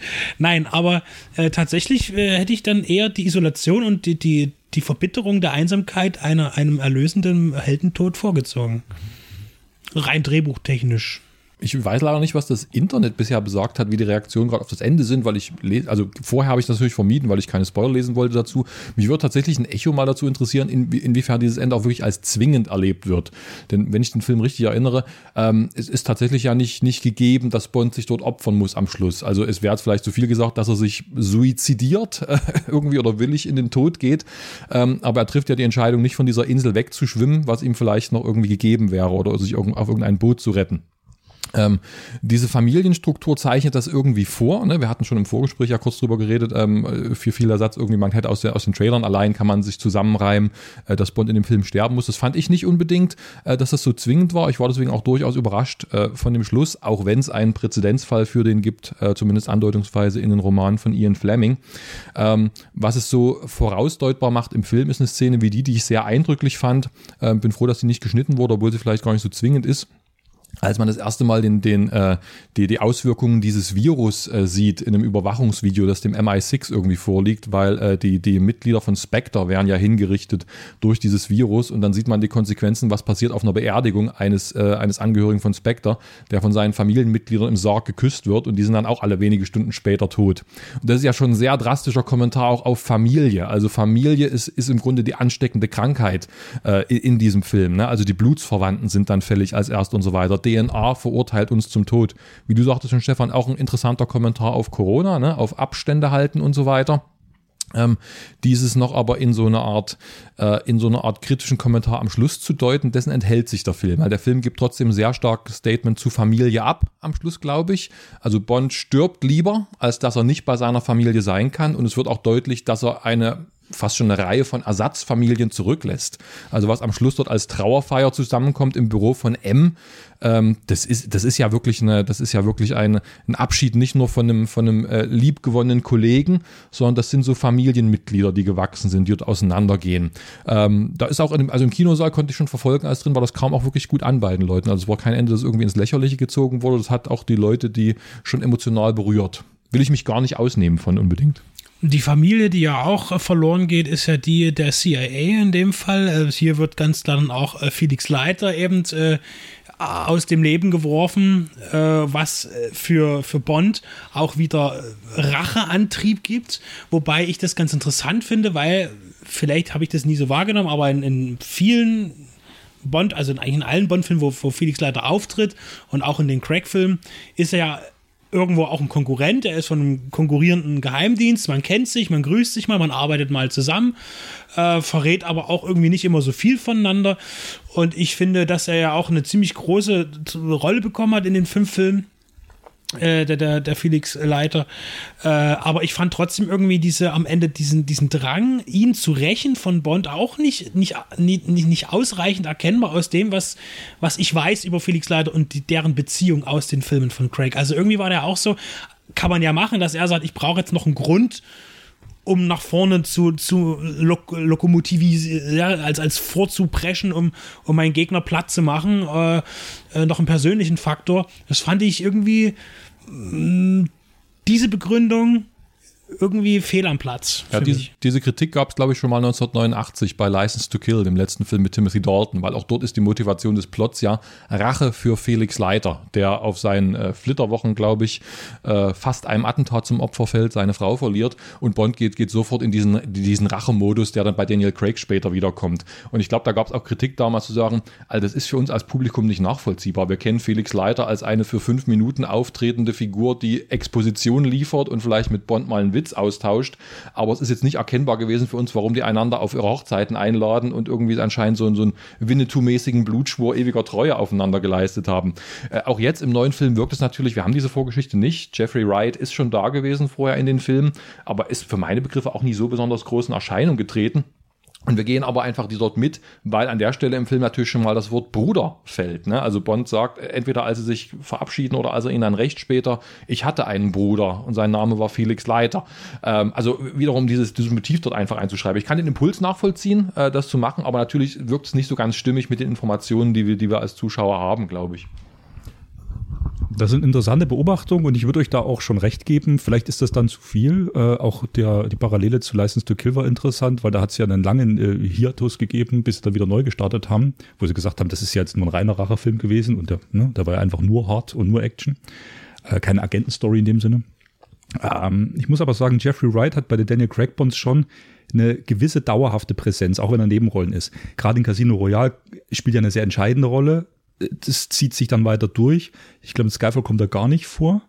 Und jetzt hier wieder, es ist halt so ein Abschluss nehmen, Abschluss machen, so wir sagen, ein würdiges, in Anführungsstrichen, Ende der Ära, also ein gewollt würdiges, um sich von allen nochmal zu verabschieden. Es ist ja auch die Szene mit M, also Ralph Fiennes, der dann sagt, äh, der wirklich in dem Film auch, also einen klassischen M spielt, sehr kühl, trinkt viel, ne, ist sehr kühl, ja, ist schon so ein bisschen, ähm, ja, fast schon wieder antiquiert selber, weil ich neu eingestiegen ist erst vor drei Filmen. Und ähm, der dann in dem Moment innehält und sagt, oh, das tut mir leid. Felix Leiter habe ich sehr geschätzt. Wo auch da von M die Verbindung kommt, wo du sagst, wow, also das geht ja bis ganz nach oben. Und ähm, dann wird, äh, gibt es auch diese, dieses, ich fand es schon sehr ergreifendes Zitat, wo er ertrinkt. Also komplett der Rückschluss zu West-Berlin und Casino Royale. Das ist ja genau dieselbe Einstellung. Und das äh, macht ein schönes Bilderuniversum. Also ein kompletter Abschluss visuell der Crack-Reihe. Äh, ähm, ist ein Trauma, was er visuell nochmal durchlebt. Jetzt säuft mir mein Felix leider genauso ab wie die West-Berlin. Und da wusste ich auch als Zuschauer, das ist too much. Ah, da muss jetzt was kommen. Also rein visuell hat es schon funktioniert. Aber ich gebe euch recht, Felix leider ist jetzt nicht die wichtigste Figur. Ne? Ich glaube, dass, also ich weiß nicht, ob schon so eine Kritik des Films überleiten hier, aber äh, ich glaube, das ist ein Problem, was nicht nur von diesem Film, sondern von der Reihe mit Daniel Craig übrig bleiben wird, ähm, dass man an vielen Punkten halt merkt, hier ist der Versuch gemacht worden, wirklich mit einem ganz epischen Bogen fünf Filme aus einem Guss zu erzählen, also auch jetzt im letzten Film noch Sachen anzubieten, die in den letzten oder den ersten und zweiten zurückführen. Aber zugleich ist sehr deutlich, dass dem jetzt nicht von Anfang an eine Blaupause zugrunde lag, die das, die das plausibel macht. Das heißt, uns wären jetzt Beziehungsstrukturen irgendwie ähm, eingeredet, wie dieses Felix Leiter Freundschaftsding sagt, okay, das hätte man vielleicht ein bisschen besser vorbereiten müssen. Genauso wie, und ich glaube, da das ist auch so fast schon, ein Running Gag in der Popkultur geworden, dass es Leute gibt, die sich fragen, wo, wo ist denn jetzt, wo, wo hat denn James Bond als Agent so normal funktioniert, wie wir ihn kennen? Also es gibt zwei Filme am Anfang, die die Figur aufbauen und eigentlich ab dem dritten, eigentlich schon ab dem zweiten Film schalten wir dann sofort in den alternden Bond über, der eigentlich raus will. Der hadert mit seinem Berufsethos, der am liebsten diesen Dienst quittieren möchte. Ähm, also wir haben, als, als ob uns irgendwie äh, dann, dann viele Roger Moore-mäßige Missionen in der Mitte fehlen, in denen er einfach mal seinen Job verrichtet. Ähm, also in Quantum Trost am Schluss geht er in den Schnee am Schluss davon und wirkt wie ein junger Mann, der bereit ist, jetzt seine Arbeit zu machen. Und in Skyfall ist dann auf einmal schon der mit dem graumelierten äh, drei Tagebart, der dann zittrig kriegt beim Schusswaffentraining und eigentlich, eigentlich in Rente gehen möchte, eigentlich sich fragt, wofür mache ich das? Der auch sehr natürlich, das macht die Filme auch wieder sehr interessant, finde ich, äh, an der Rechtmäßigkeit seines Auftrags zweifelt. Also die, die Probleme sind ja immer mehr innenpolitisch motivierte Probleme auch. Ähm, genauso wie M in Normalform gibt es ja eigentlich nicht. Also es gibt äh, Ray Fiennes, der am Schluss von Skyfall den Laden übernimmt und im nächsten Film haben sie dann schon Autoritätsprobleme und wissen nicht, ob sie zusammen irgendwie als Auftraggeber und, und Bond irgendwie noch zusammenarbeiten können. Also das ist so, so ein Kontinuitätsproblem, das sich auch in den neuen Film natürlich einschreibt. Produktionsprobleme, Drehbuchentwicklungsprobleme, Regisseur gefeuert worden, Autor gefeuert worden, neue Leute. Und wie ich jetzt lesen musste, auch im Grunde diesen Dreh jetzt erst angefangen, äh, ohne fertiges Drehbuch äh, und noch am, am Set selber Szenen nachgeschrieben, was, was bei der langen Vorbereitungszeit dieses Films ja schon etwas absonderlich ist. Die nachgeschriebenen Szenen könnte ich mir, das habe ich mir so gedacht, höchstens passend auf diese Corona-Thematik äh, beziehen. Wenn man sagen würde, der Film war 2018, 19 fe fertig konzipiert, dann kam Corona und dann, dass man gesagt hat, man, man muss, will ein aktuelles Thema reinbringen, äh, dass man das gesagt, dann hätte ich gesagt, hätte es sogar geklappt. Ja. Aber ähm, Benedikt. Ja, ich streue das jetzt einfach mal ein, weil ich fand das halt so lustig, darüber habe ich mir auch gar keine Gedanken gemacht. Das ist jetzt auch keine neue Information, klar, aber wie, wie sich dann auch der Markt äh, als äh, Filmmarkt dann äh, mit so einem Corona anpassen muss, dann geht es wirklich um die Aktualität eines Filmes. Und das ist eben das Problem gewesen, dass man natürlich bestimmte technische Produkte visuell austauschen musste im Film, weil die Produkte zwei Jahre nun schon zu alt sind. Und ein Handyhersteller sagt, na, ich habe jedes Jahr ein neues Handy, das telefoniert er mit, der, mit dem Ding, was schon äh, zwei Jahre alt ist und keiner mehr kaufen will oder benutzt das Tablet ja, ähm, die können ja froh sein, dass sich die, die, die, die Flaschenform von Heineken und Coca-Cola nicht ändern, sonst hätten sie dann noch ganz andere Sachen machen müssen. Ähm, das ist ja auch spannend eigentlich. Das fand ich auch, äh, sag ich, wenn du dann so, so drauf bist, genauso wie mit, mit den Autos dann, du hast diese Jeeps, die halt am Anfang in, in, oder Mitte dann Mittelfeld von den bösen äh, Verfolgern gefahren werden, es sind doch auch keine aktuellen Autos mehr. Ne? Wie ist das eigentlich? Und die bezahlen ja einen Haufen Geld dafür, um in dem Film vorzukommen und kriegen dann alte Produkte vorgelegt, zwei Jahre später das Publikum. Äh, Finde ich ein interessantes Problem, was jetzt da ist. Und äh, hätte mich schon gefragt, wer da zuerst oder wie das geregelt wird, weil das kostet ja auch wieder mehr. Ja, und ich glaube, man schlägt ja immer an, diese 250 Millionen Dollar, das wird es bei weitem nicht gewesen sein an Produktionskosten. Und äh, drei Werbekampagnen, ja, also eine am Anfang, dann eine zwischendrin, wo man eigentlich wollte und dann doch nicht und dann noch eine dritte, das heißt, so wie der Film jetzt ins Kino gekommen ist, hat er mindestens eine Milliarde US-Dollar verschlungen, bevor überhaupt ein Ticket verkauft wurde. Ähm, das ist eine Schätzung von mir, aber die ist realistisch, weil das Budget ist ja immer noch mal für das, äh, für, für das Marketing, ähm, beläuft sich immer äh, in der Größe auf die Höhe des Budgets des Films. Und das heißt ja auch, die Faustregel ist ja auch, ein Film muss das zweieinhalbfache seiner Gesamtkosten einspielen, um auf plus minus null zu kommen. Wobei das heute ja auch kein Thema mehr ist. Durch Streaming äh, vor 30 Jahren sind Studios noch pleite gegangen, wenn sie einen Film gedreht haben, der nicht gut ankam beim Kino und zu teuer war. Heute äh, ist es so, dass das die, die meiste Kohle aus dem Streaming kommt. Man denke daran, dass ja bevor der Film jetzt ins Kino kam, ja, ich, hm, es waren Netflix und Facebook für 800 Millionen Dollar den Film kaufen wollten, um ihn auf Streaming zu bringen wo dann gesagt wurde, nee, da wollen wir schon noch irgendwie andere Vertriebswege gehen. Erstmal. Was ja schön kam, ist, ne? Ja, natürlich, aber am Ende kam doch Amazon äh, und hat letztlich MGM gekauft und damit auch 50 Prozent von James Bond. Und trotzdem haben die, sagen wir, Brokkolis oder äh, Michael G. Wilson, Barbara Bro Broccoli den Film noch ins Kino gebracht, was er gesagt hat, das ist trotzdem noch ein Kino-Event. Und was, was, muss ich auch sagen, für uns oder für mich so ein bisschen Tradition ist, seit meinem ersten tollen Bond 2002, Die Another Day. Also ich habe ja wirklich mit dem schlechtesten angefangen und daraufhin dann gleich den besten gesehen. Ich finde ja Casino Royale nach wie vor den besten. Äh, wir können ja noch mal zum Ranking dann kommen. Äh, war das jetzt für mich schon Tradition zu sagen, okay, Bond wird schon im Kino geguckt. Also das, ich finde das auch schön, wenn man sich das eingestehen kann oder will oder so. Äh, das war jetzt ähm, wieder gutes äh, Produktionskosten-Briefing äh, von Benedikt. Äh, ich würde gerne dann nochmal später auf die filmische Motivik zurückkommen, weil ich habe noch ein, zwei Sachen, die ich echt toll finde, aber Wieland erst wollte dazu noch ergänzen, also ich finde es natürlich auch sehr sympathisch, muss ich sagen, dass man diesen, diesen, dieses äh, treue Bekenntnis zum Kino jetzt noch mit diesem letzten Film macht. Weil auch das ist ja eine Erzählung, die bei Daniel Craig angelegt ist. Ähm, er ist jetzt seit zwei, drei Filmen schon der alte Hase, der noch äh, im Grunde ana mit analogen Methoden digitale Probleme löst oder sich so ein bisschen äh, quer zum Zeitgeist verhält, ähm, weil er auch der erste Bond, für mich der erste Bond ist, der glaubhaft auch mit seinem Alter umgeht. Also wir haben, wir haben ältere Bonds schon erlebt mit Roger Moore, aber in Roger Moore, wo, bei, beim Roger Moore wurde ja nie ein Kommentar dazu abgegeben, dass der jetzt schon Mitte 50 ist und vielleicht langsam mal, naja, mal Platz machen wollte. Das ist bei Daniel Craig schon seit mehreren Filmen angelegt. Und dass er im Grunde diese, dieser, dieser technischen Neuerung skeptisch gegenübersteht, passt ja auch sehr zum Thema des Films. Es ist jetzt kein klassischer, finde ich, Geriatric Action-Movie, wie jetzt Liam Neeson, der mit Mitte 60 irgendwie und mit der Hilfe des Filmschnitts äh, noch schafft, weit jüngere Konkurrenten auszuschalten. Aber ich habe so tatsächlich, als ich aus dem Kino kam, musste ich da denken an äh, Space Cowboys von Clint Eastwood ein bisschen. Äh, dort ist ja der Plot, ähm, es gibt eine aus den 50er Jahren noch datierende Technik im Weltall, die so veraltet ist mittlerweile, dass die jungen, hippen Astronauten die nicht repariert kriegen und deswegen müssen jetzt 70-Jährige da hochgeschossen werden, äh, weil nur die das bedienen können. Und so ein bisschen ist die Story von No Time to Die, finde ich. Also man muss einen finden, der noch nicht äh, durchdigitalisiert ist, der noch nicht irgendwie, äh, der, der gerade irgendwie ein bisschen aus diesen Abhängigkeitsverhältnissen der gegenwärtigen Weltpolitik rausfällt und deswegen muss, muss James Bond nochmal zurückkommen und muss dort halt seinem alten Kumpel helfen.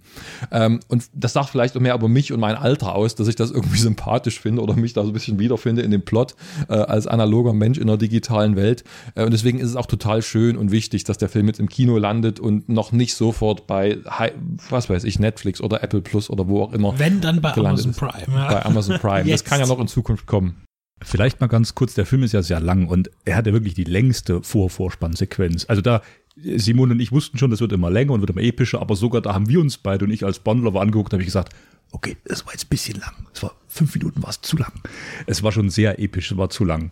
Und äh, was haben sie da aufgebaut? Also im Prinzip, ich finde so eine Western-Rache-Storyline. Du hast in der ersten Einstellung wirklich The Man Who Comes Killing von außen auf so einen Türrahmen zu. Ne? Also ähm, jetzt sage ich den Namen auch Gott falsch, entschuldigt bitte, der, der Bösewicht Saphir. Safin. Safin, Safin, äh, mit der Maske, mit der Maske aus der Eisprärie raus im Fensterrahmen. Also das war für mich eine Western-Referenz. Gleich am Anfang dachte ich mir, okay, der Film, der will big sein. Also auch in den Figuren, die er anlegt. Und dann sieht man in den ganzen Film nicht und er kommt zum Schluss wieder. Hat mich nicht gestört, war eine Rahmung. Ne? Du siehst ihn am Anfang und am Ende. Das war halt so der Ultimate Bad Villain, wo ja auch viele gesagt haben, oh, könnt ihr mal bitte wieder den Bösewicht ein bisschen wärmten Film zeigen, so wie bei äh, Silver in, in Skyfall, wo er eine aktive Rolle auch mitten im Film spielt und dann noch am Ende und überhaupt. Ähm, er hat mich nicht gestört. Gab nämlich einen coolen Henchman mit einem, jetzt muss ich den Begriff sagen, Highlight. mit dem explodierenden Auge.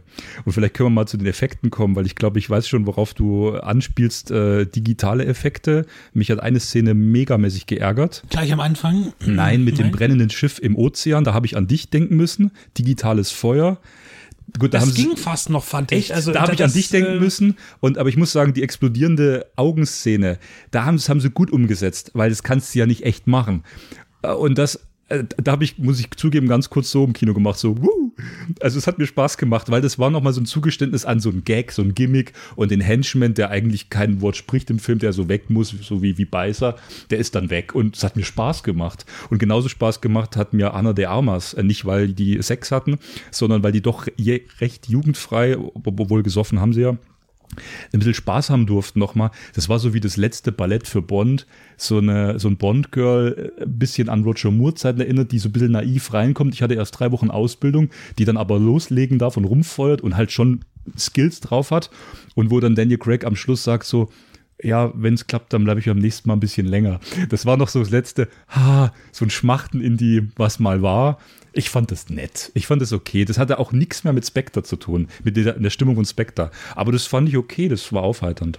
Was, was ich visuell äh, sehr logisch fand, aber auch erst dann, als ich es dann gesehen habe und vorher nicht drüber nachgedacht hatte.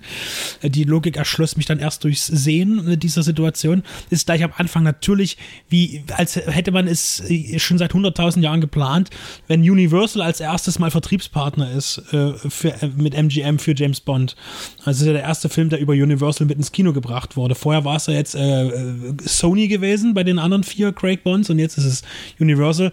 Natürlich aus aus dem äh, Globus heraus den Lauf von innen, äh, mit der Sicht von innen, äh, das berühmte Bild, ja, wenn Bond eben äh, vorbeikommt und eben in den Revolverlauf hineinschießt und dann Blut herunterkommt. Übrigens hier ja kein Blut äh, äh, in No Time to Die. Äh, Finde ich, fand ich zum Beispiel am Anfang sofort sympathisch, dass eben der Globus von Universal kommt, der Schriftzug, der Schriftzug verblasst, der Ball wird weiß und dann zum Lauf, auf, in dem wir dann Daniel Craig sehen. Sensationell gelöst, finde ich immer gut, wenn man sowas umsetzt.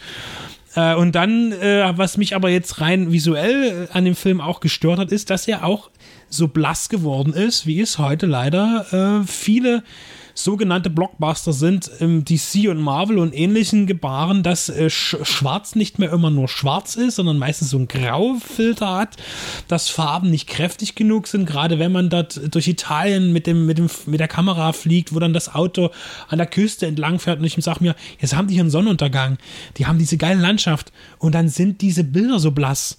Und das ärgert mich. Und das ist das erste Mal in diesem äh, Bond gewesen, in, in, in dieser, überhaupt in der ganzen Bond-Reihe, dass mich das so ärgert technisch. Es gab auch immer schon vorher Filme, ähm, wo ich sage, ja, das ist jetzt der, der, der Zeit geschuldet, wann der Film entstanden ist, dass man heute eben sieht, wenn auch bei James Bond eben die Menschen, die im Auto sitzen und der Hintergrund ist reingeschnitten, das sieht halt albern aus wie aus einer Fernsehserie. Es war halt so, ist okay. Äh, aber heute sieht das teilweise wieder so aus, aber auf schlechtem Niveau, wobei das einfach viel besser gemacht werden könnte. Und am schlimmsten ist für mich gleich am Anfang, wo ich immer gesagt habe, James Bond, das ist immer noch etwas, wo natürlich Computereffekte sind überall drin. Meistens werden sie aber verborgen, man sieht sie nicht unbedingt oder es wird gut kombiniert. Aber wenn ich eben an, in der Szene äh, die gleich die, die erste große Action-Szene, wo er da sich da an der Brücke rumhagelt, dann mit dem Auto hin und her fährt, dann diese Szenerie, wo er dann, ähm, dann die kleinen Maschinengewehre aus den Lichtern kommen und, äh, ne, und alles so ein bisschen platt macht. Und dann kommt die Szene, wo die dann durch dieses kleine Örtchen in Italien fahren, dann lässt er mit seinem Aston Martin, dem klassischen da, seine kleinen Bömpchen fallen, wo dann das gegnerische Auto drüber fährt und dann explodiert so, so die, die Reifen von dem verfolgenden Fahrzeug. Und das ist eine ganz miserable, schlechte, billige CGI-Konstruktion. Das ganze Auto, der, der Effekt an sich, und ich dachte mir, um Himmels Willen, und ich hatte sofort, habe mir auf die Hand gebissen, Fast and Furious. Genau so sah das aus. Genau, als hätten die den gleichen programmierenden Affen, der da sitzt und immer auf Zufall Knöpfe drückt und am Ende kommt sowas raus. Das heißt, für einen Film einer Klasse von James Bond um nur noch unbedingt dort diesen einen Action-Effekt reinzukriegen, den ich für zwei Sekunden sehe, dann verzichte ich doch darauf. Anstatt einen billigen Effekt zu machen, der einen Film komplett runterzieht. Für mich. Das ist für mich ist auch um Gottes Willen. Es ging dann Gott sei Dank angenehmer weiter. Ich wurde, das war die schlimmste Szene für mich, ganz ehrlich. Ähm, weil ich dachte mir so, das gab es ja bei Bond auch früher schon, der schlechteste Bond aller Zeiten. Für uns beide, Stefan, ja, der letzte mit Pierce Brosnan sieht ja, ich sage immer GTA 2, so, ja, also äh, die ganz schlechte Effekte, auch übertrieben, nur noch dieses, es muss ganz viel CGI sein und so weiter und ganz schlimm und dann kommt eben Casino Royale und da hast du wieder so Modelltrick und da hast du äh, richtige handfeste Action. Großartig, ne? Und jetzt bin ich aber wieder da angekommen, dass der Film zu viel macht. Also äh, mit dem Effekten. Ich fand es auch schön, dass gebaut wurde, die, die Basis von, von, von unserem Bösewicht und so weiter. So ganz klassisch, ganz toll, super. Und nicht jeder Effekt ist schlecht in dem Film, um Himmels Willen, nein. Und auch sind auch viele Szenen dabei, die gut ausgeleuchtet sind. Aber es gibt mir zu viel für einen Bond-Film, der eine Marke ist, der etwas verspricht und es technisch aber hier nicht immer hält. Und das hat mich sehr geärgert. Ich, äh, mir hat gefallen, also die Farben, das hatten wir jetzt das Thema. Ich fand Spectre natürlich noch deutlich blasser, also der war fast schon schwarz-weiß. Das war auch gewollt, dem düsteren Thema. Äh, kann aber ein bisschen nachvollziehen, was du meinst, dass man sich hier hätte ein bisschen mehr trauen können, ein bisschen mehr wieder Farben reinzubringen. Okay. Ähm, was ich bei dem Film sehr stark fand, ähm, er beginnt erstmal episch, hat dann eine Pause, baut sich auf, er hat so ein klassisches Narrativ und hat so ein dynamisches Highlight auch zum Schluss. Also er spitzt sich am Schluss mehr zu und wird auch, finde ich, wollte ich dich fragen, wie du das siehst, von der Kamera dynamischer. Ähm, ist hier auch wieder viel mehr Actionfilm, als es die Sam Mendes-Filme waren. Zum Beispiel die Szene, wo es dann hieß, okay, Bond, jetzt hast du den Auftrag, jetzt haben wir noch 20 Minuten, sieht alles ganz schlecht aus, mach mal. Und dann ist auf einmal die, die Kamera wieder über der Schulter und kriecht mit ihm über jede Treppenstufe rauf. Ganz dynamische Ballerszene da in dem Treppenhaus am Schluss noch. Ähm, dynamisches Actionkino, wo sie gesagt haben, jetzt zeigen wir es euch nochmal, dass wir es können. Und er hatte auch vorher mit diesen was waren das, Chrysler Land Rover, wo sie ja, ich denke, das sind die Pinewood Studios, die haben doch so ein riesen Gelände, wo die die Außenaufnahmen, übrigens auch in Die Another Day, wo auf diesem Hoverboat noch am Anfang fährt, das ist ja noch analog gemacht, ähm, haben die da tolle Autoverfolgungssequenzen gemacht, wo du wirklich gesehen hast, hier haben die ganz schön viel Autos hochschlittern lassen durch, okay, irgendwo ist immer CGI dabei, aber ich muss auch sagen, No Time to Die hat sich wieder ein bisschen da zurückbewegt ähm, dynamische, handgemachte Action auch hochleben zu lassen. Mich hat dann diese Flammen im Meer gestört. Gut, die konnten sich kein eigenes Boot kaufen und das dann wirklich abfackeln. Warum das hat, nicht? Das hat man schon gesehen und vielleicht auch diese Reifenplatzer-Szene. Ähm, Bei Tenet hat das mit dem Flugzeug auch ja, geklappt. und aber okay, also ich fand es sah alles schon noch ziemlich gut aus. Ja? Äh, Da, da bin ich eben nicht ganz deiner Meinung, aber das sind halt verschiedene Ansprüche, was das Sehen angeht. Ich äh, mit der Kamera hatte ich überhaupt kein Problem. Ich finde auch den Shootout am Ende, wo er da durchmarschiert, ziemlich geil. Äh, er ja auch dann dieser zum Soldaten wird, also dieses soldatische Vorgehen, hast du selten in Bond-Filmen so gesehen wie dort. Also wie er die Waffe führt auch, das Gewehr ähm, und, und wie er sich bewegt und, und zielt und, und wie er reagiert auf seine Gegner, ähm, finde ich gut. Ich mag es in militärischen, taktischen Sachen immer ganz gut, auch wenn ich keinen militärischen Background habe. Das ist einfach irgendwie ein Hirngespinst aus, dass ich mir aus Filmen zusammengeklaut habe, dass ich das toll finde. Äh, und äh, sehr verzeihlich, wo ich noch am Trailer sagte, "Hm", äh, schon die Zähne zusammenbiss, ähm, war diese ganze Jeep-Geschichte in dem Wald. Die Szene finde ich von vorne bis hinten super gemacht. Äh, auch da mit dem Nebel und äh, finde ich großartig. Eine ganz tolle Action-Szene, ähm, die sich ja auch gut zieht, äh, vernünftig zieht und dann auch diesen Zwischenteil, wo er dann als Jäger zu Fuß unterwegs ist und dann diese wilden Tiere, diese Autos eben, äh, das sieht man ja auch, wo, wo dieses Auto an ihm vorbeifliegt sozusagen, weil es an einen Baumstamm kracht und er noch hinterher ballert, so, ja, also jetzt stirb endlich, du scheiß Auto, ja, so, ähm, das finde ich super gemacht, ja, also da gibt es wirklich viele Kleinode in dem Film, die ich toll finde und dann eben gibt es dann wieder so diese anderen Inseln, wo ich sage, ja, ja. Also in der Gesamtbetrachtung freue ich mich auf jeden Fall, den Film nochmal zu sehen, vor allen Dingen zu Hause, weil ich mir auch wieder nicht sicher bin, wie gut das Bild eingestellt war im Kino. Bei mir, wir waren im Cinemax ähm, in Dresden. Und ich hatte in einigen Szenen immer das Gefühl, da, ist doch das nicht richtig scharf gestellt gerade. Und deswegen freue ich mich dann auch, da ist das Heimkino immer noch der bessere Berater dann in der Kontrolle für mich hinten raus, ähm, dass ich den Film noch mal sehen will anders als auf die Leinwand projiziert. Ob das nun jetzt eben digital natürlich ist, aber ähm, tatsächlich gerade bei Personenszenen, nehmen wir, wir haben schon drüber gesprochen, die Abschiedsszene, äh, wo sie da sitzen und, und für ihn auch noch einen Scotch hinstellen und nochmal eine Minute und, und M liest noch ein schönes Gedicht vor. Diese Szene war total unscharf äh, im Kino gewesen und ich dachte mir, das will ich nochmal anders sehen. Also ich freue mich auf jeden Fall, den Film nochmal zu sichten, natürlich. Ähm, und äh, aber natürlich äh, ist das ein Ärgernis. Vielleicht hebt sich da viele technische Sachen, die ich, über die ich mich geärgert habe, heben sich vielleicht wieder auf im Nachgang. Ich habe eurer Bewertung der Effekte gar nichts hinzuzufügen, was mich nur gewundert hat und was in der Berichterstattung zu dem Film meines Wissens überhaupt keine Rolle gespielt hat. Mir ist es selber erst aufgefallen, als ich meine eigene Kinokarte gebucht habe. Das ist, wenn ich mich nicht irre, der erste James Bond-Film, der zumindest in einer 3D-konvertierten Version verfügbar ist. Ist überhaupt kein, also als Thema gar nicht. Ich habe nur auf der Kino-Webseite entdeckt, James Bond in 3D, ist das ein Fehler? Gab es doch meines Wissens noch nie. Ich finde es auch, ich, ich finde es haben sie auch mit Dune, haben sie auch mit Dune gemacht. Äh, ist irgendwie gerade noch so eine Zusatzauswertung, wahrscheinlich nach der langen Durststrecke zu sagen, okay, wer will oder wir greifen es noch in 3D ab und können auch eine Vorstellung, würde ich jetzt nie überbewerten, aber hat mich auch gewundert, ja. Und ich, mir war klar, ich will in 2D sehen, ne? Ja. Okay, äh, vielleicht gibt es noch mal fünf Minuten, dass wir vielleicht noch mal so ein bisschen in die Story reingehen. Ähm, okay, wie fandet ihr das äh, mit, mit Blofeld? Ich bin jetzt mal ganz plump und sag, bin mal rein. Ich fand, äh, er hatte eine Präsenz, äh, eine andere Präsenz, aber so wie ich ihn mir eigentlich vorstelle als den Bösewicht mit seinem Auge, der nur da sitzt und spricht, der einfach nur da ist. Ich bin jetzt mal so böse und sage, er ist ein Marketingkniff gewesen, weil Walz ist eine in USA und international eine begehrte Negativfigur, die immer so ein bisschen, äh, ja, ne, ähm, so einen Touch hat, äh, so eine Leichtigkeit und so ein bisschen naiv, aber natürlich ein ganz äh, kühl durchdachter Killer ist, egal in welchem Film er da jetzt spielt, in den amerikanischen, vor allen Dingen jetzt in den letzten Jahren durch Tarantino oder eben jetzt auch in dem Bond oder auch schon vorher in einer, in einer Comicverfilmung Green Hornet war das gewesen, das ist keine Comicverfilmung, aber ähm, äh, ja auch so, so, so einen tuffigen, ein bisschen Touch immer hat. Äh, ich glaube, er ist wirklich reingenommen worden, um, um den Namen Walz dort mit reinzubringen. Das, das ist vielleicht gemein von mir, aber irgendwie hat es ja in dem Film, natürlich hat er durch diese Spectre-Auslöschung natürlich irgendwo noch in Bezug äh, weil er ja äh, am Ende von Spectre nicht stirbt, sondern inhaftiert wird. Äh, und er muss ja sterben, weil Spectre muss sterben in, in, in No Time to Die. Ähm, ja, und so kurz ist er halt auch da. Ne? Also ich meine, was hat er für eine Screentime? Elf Minuten. Ne? Ist bei zweieinhalb Stunden plus. Ja, auch jetzt nicht die Welt. Ja, das, das Blofeld-Problem, glaube ich, hat auch mit dem zu tun, was ich als, das, als den Ballast dieser Film mittlerweile ein wenig empfinde. Unsere Ansprüche an Bond sind so stark gewachsen.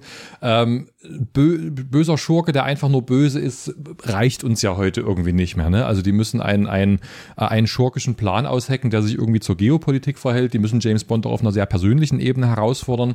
Äh, und gerade vor diesem Hintergrund fällt dann sehr stark auf, wenn die Schurken wie in den letzten zwei, drei Filmen, auch schon in Skyfall, ähm, so einer Puzzle-Logik gemäß eigentlich äh, sich vor allem dramaturgisch geschickt verhalten müssen und dem James Bond genau die Dilemmata vorsetzen, die er braucht, damit es stimmig wird das ist an sich kein Problem. James Bond-Filme sind Schemafilme. Ne? James Bond braucht einen Antagonisten und der muss sich irgendwie diametral zu dem verhalten, wofür James Bond steht. Aber es fällt in so einem Film jetzt schon auf. Also dieser Schurke, den wir jetzt haben, Safin, taucht ja an wenigen Stellen eigentlich auf und immer dann verhält er, äh, stellt er gerade dieses ethische Dilemma, was uns jetzt in die nächste Plot-Episode führt. Ne? Also er muss die, die Frau und die Tochter entführen. Er muss äh, die, die äh, Frau, die Madeleine, noch in dieses Dilemma reinziehen, äh, dass er sie erpresst, äh, um, um, diesen, um den Blofeld zu töten. Und er muss natürlich James Bond am Schluss nicht einfach nur bedrohen mit einer Waffe, sondern er muss ihn, er muss ihm noch diesen fast schon mythologischen Fluch am Schluss äh, hinterlassen. Du bist jetzt eine tödliche Waffe für die, für die Menschen, die du am meisten liebst. Blofeld leidet auch so ein bisschen darunter. Es gibt keinen zwingenden Grund, warum Blofeld hier drin sein muss, außer um es davon zu überzeugen, es gibt mal wieder noch eine tödlichere Gefahr da draußen als Spectre. Ne? Also, solange sie die Rechte an Spectre nicht hatten, gab es Quantum. Als die Rechte an Spectre gab, wurde Spectre eingeführt und auf einmal gab es eine größere Organisation als Quantum, von der wir nichts wussten. Jetzt, wo Spectre aus diesem Film ausgelöscht wird, gibt es auf einmal noch eine größere, also aller Überbietungslogik gemäß Bedrohung, nämlich Safin und sein omnipräsentes Virus, das eben mal so in dem Fingerschnippen alles, was wir über Spectre wussten, aus der Welt trägt.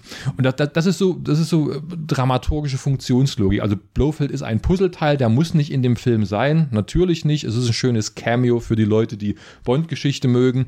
Wenn man ehrlich ist, hat der Erfolg von Spectre auch schon nicht dran gehangen, dass sich dieser, äh, diese Figur Franz Oberhauser hieß ja Spectre eigentlich plötzlich als Blofeld irgendwie entpuppt. Ähm, weil die Bond-Nostalgiker holt sowas nicht richtig überraschend ab. Und für die jüngeren Leute, die so einen Film gucken, ist es wurscht, ob der sich am Schluss als Blofeld zu erkennen gibt oder nicht. Er ist halt Christoph Walz, der Freude hat an dieser Rolle und der richtig gut schurkisch funktioniert. Es wird ja auch für vielleicht 30 oder 40 Prozent des Publikums der Erstbond sein. Oder der Zweit- oder Drittbond. Oder überhaupt, die kennen nur Craig als Bond. Äh, so wie ich nur Pierce Brosnan als, als Bond kannte und erst Jahre später irgendwann mal in Sean Connery gesehen habe, wo ich dachte, das ist aber komisch. Das ist ja ein doofer Film, bis man sich dann, äh, weil man man zu jung war, um sich damit noch mit dieser, auch mit dem Alter des Films auseinanderzusetzen, äh, was ich heute anders sehe.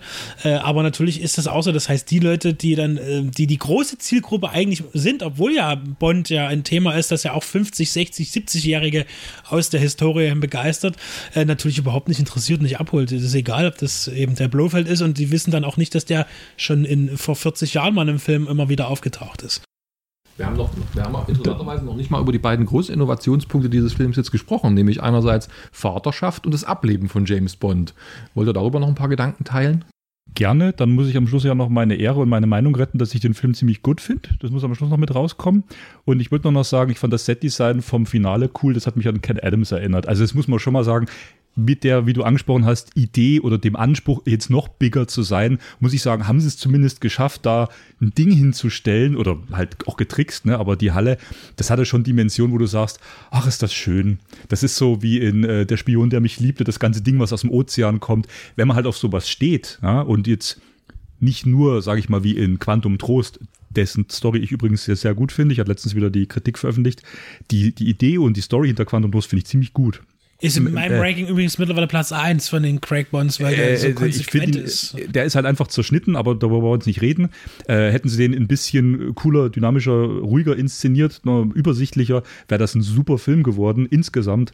Äh, aber die Story mit dem Wasser fand ich halt äh, gut. Trotzdem ist er sehr nihilistisch und hier haben sie gesagt, jetzt fahren wir wieder großes Geschütz auf. Und auch äh, Safin wirkt ja wie Dr. No. Das wollte ich auch nochmal jetzt verbalisieren, diesen Vergleich. Gut, ähm, hat mir gut gefallen. Vaterschaft und Ableben. Zu Vaterschaft kann ich was sagen, zu Ableben Gott sei Dank noch nicht. Vaterschaft habe ich eine ganz klare Meinung. Es hat mich nicht überrascht. Also zu sagen, er hat jetzt da irgendwo eine Tochter. Ja, we, wen überrascht es denn? Ey, mal ganz ehrlich, äh, Bond bumst sich durch die ganze Filmgeschichte durch. Es muss doch logisch sein, dass er irgendwo Nachkommen produziert. Und hier in dem Fall von Madeleine Swan, die ja auch eine tolle Präsenz hat als, als Schauspielerin, äh, Lea de Seydoux, die das auch rüberbringt, zu sagen, ich bin jetzt vielleicht auch mal die Frau an deiner Seite ich, ich sehe die so gern. Also die, die kann so toll spielen und äh, zu sagen, jetzt hat Bond auch wirklich mal vielleicht seine Frau gefunden, da ist es doch auch voll okay zu sagen, da ist halt jetzt die Tochter dabei. Und hat auch gestern jemand gesagt, äh, der, der, der liest ja jetzt ja keine gute Nachtgeschichte vor oder singt noch. Er schält ihr halt bloß einen Apfel und macht Frühstück. Mehr ist ja auch nicht. Ich fand das voll okay. Also mich hat das nicht gestört. Ich würde was zum Ableben sagen. Willst du noch was vorher äh, zu, zum Kind sagen?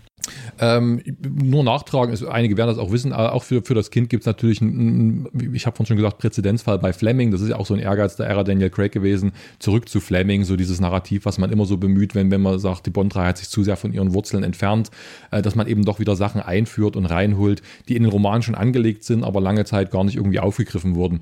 Äh, also was immer liegen geblieben ist bei den Verfilmungen der Romane, ist ja die Spectre-Trilogie bei Fleming, die drei Romane die zwar schon verfilmt worden sind, aber nicht in der richtigen Reihenfolge und unter Vermeidung all dessen, was eigentlich die Bond-Figur nachhaltig verändern würde. Und die Spectre-Trilogie als Roman endet tatsächlich so, dass Bond ähm, bei der letzten Konfrontation mit Blofeld äh, ins Meer stürzt, das Gedächtnis verliert, zunächst für tot erklärt wird, er kommt dann im nächsten Roman nochmal wieder und äh, während der Dauer seines Gedächtnisverlusts mit einer, äh, ich glaube, Fischerin auf dem japanischen Dorf, wo er unterkommt, ein Kind zeugt.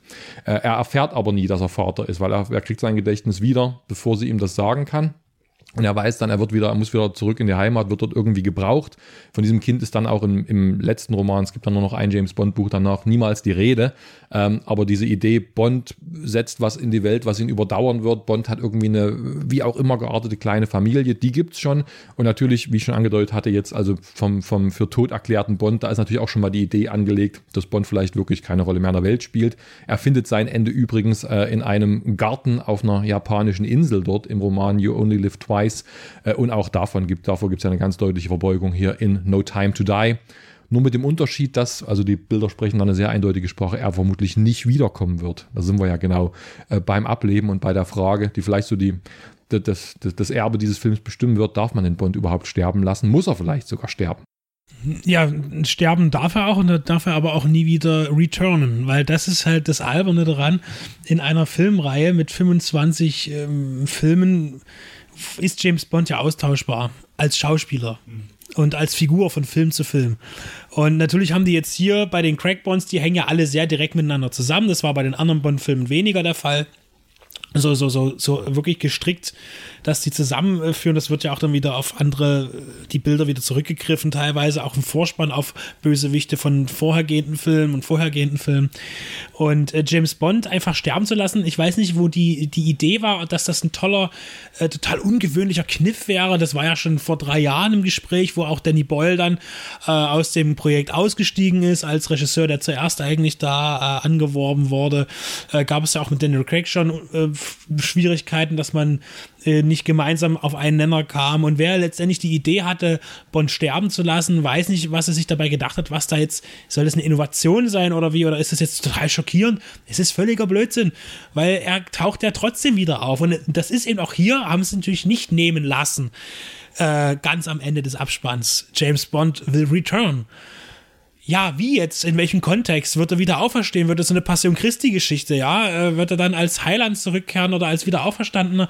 Äh, aber natürlich kommt ein anderer Bond, ja? Er wird ja nicht zufällig in, äh, von den Raketen verschont geblieben sein. Es gibt keinen nächsten Craig Bond, den wollte er ja nicht mal machen eigentlich, obwohl er unterschrieben hatte schon äh, insgesamt für fünf. Äh, er ist raus, es wird ein anderer kommen. Ich hoffe ja, dass es Tom Hiddleston wird, so, aber äh, was soll das? Warum, warum muss Bond sterben? Ich, es ist dramaturgisch völliger völlig albern in der Reihe, weil wenn sie jetzt zu Ende wäre und nie wieder ein Bond-Film kommt, ja, warum denn nicht? Oder sie machen die Reihe weiter mit der neuen 007-Agentin, was weiß ich was.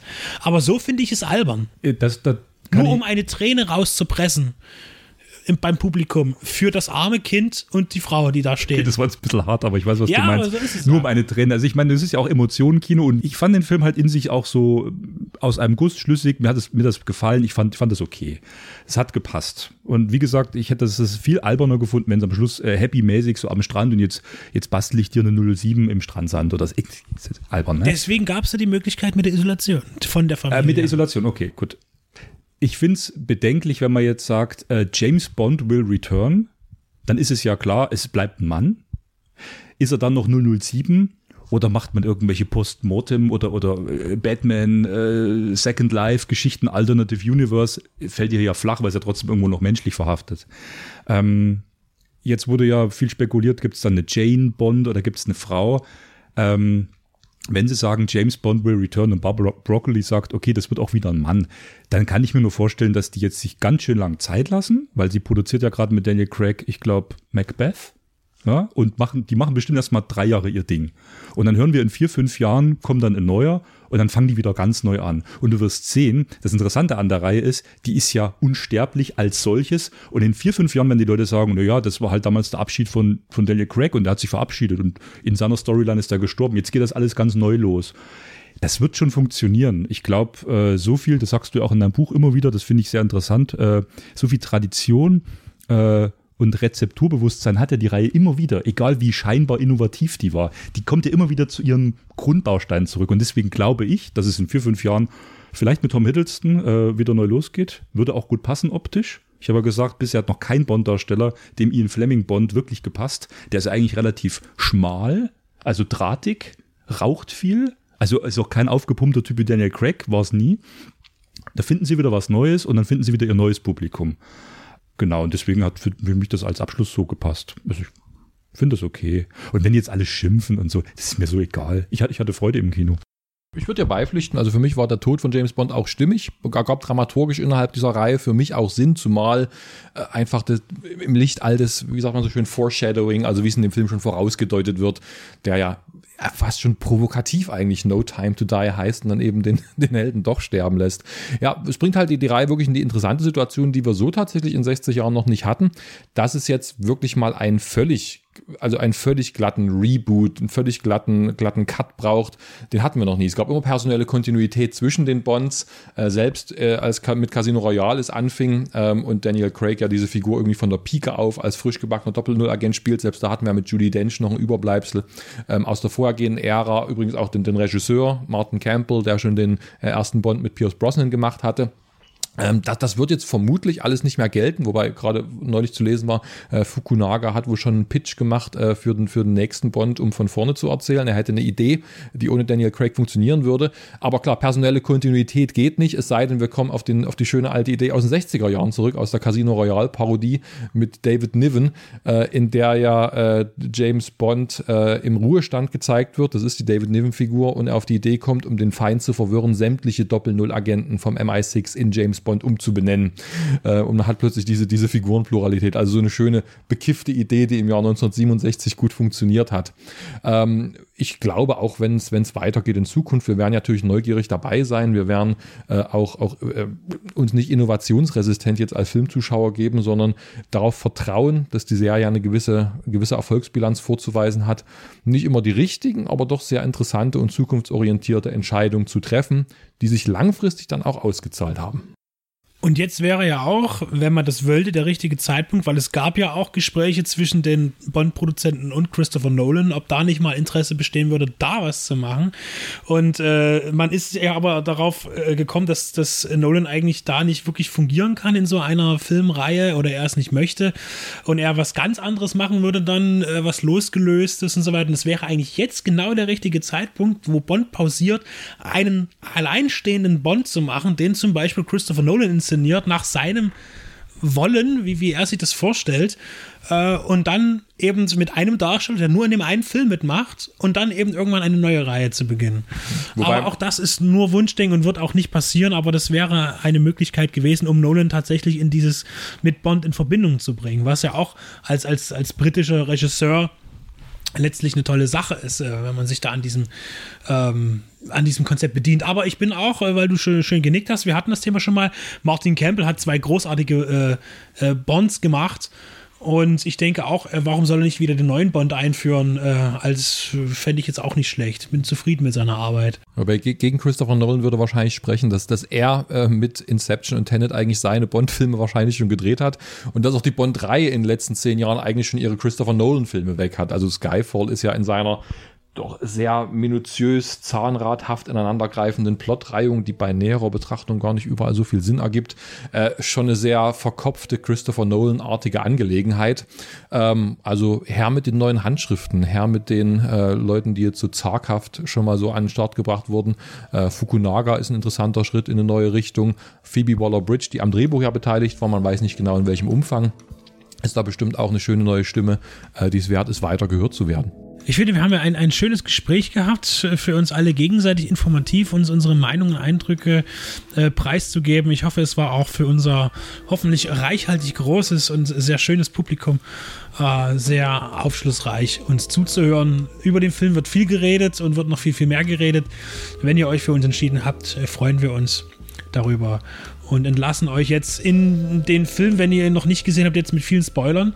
Äh, oder ihr denkt noch einmal über den Film nach und guckt ihn vielleicht auch nochmal mit einem anderen Auge. Vielen Dank fürs Dabeisein.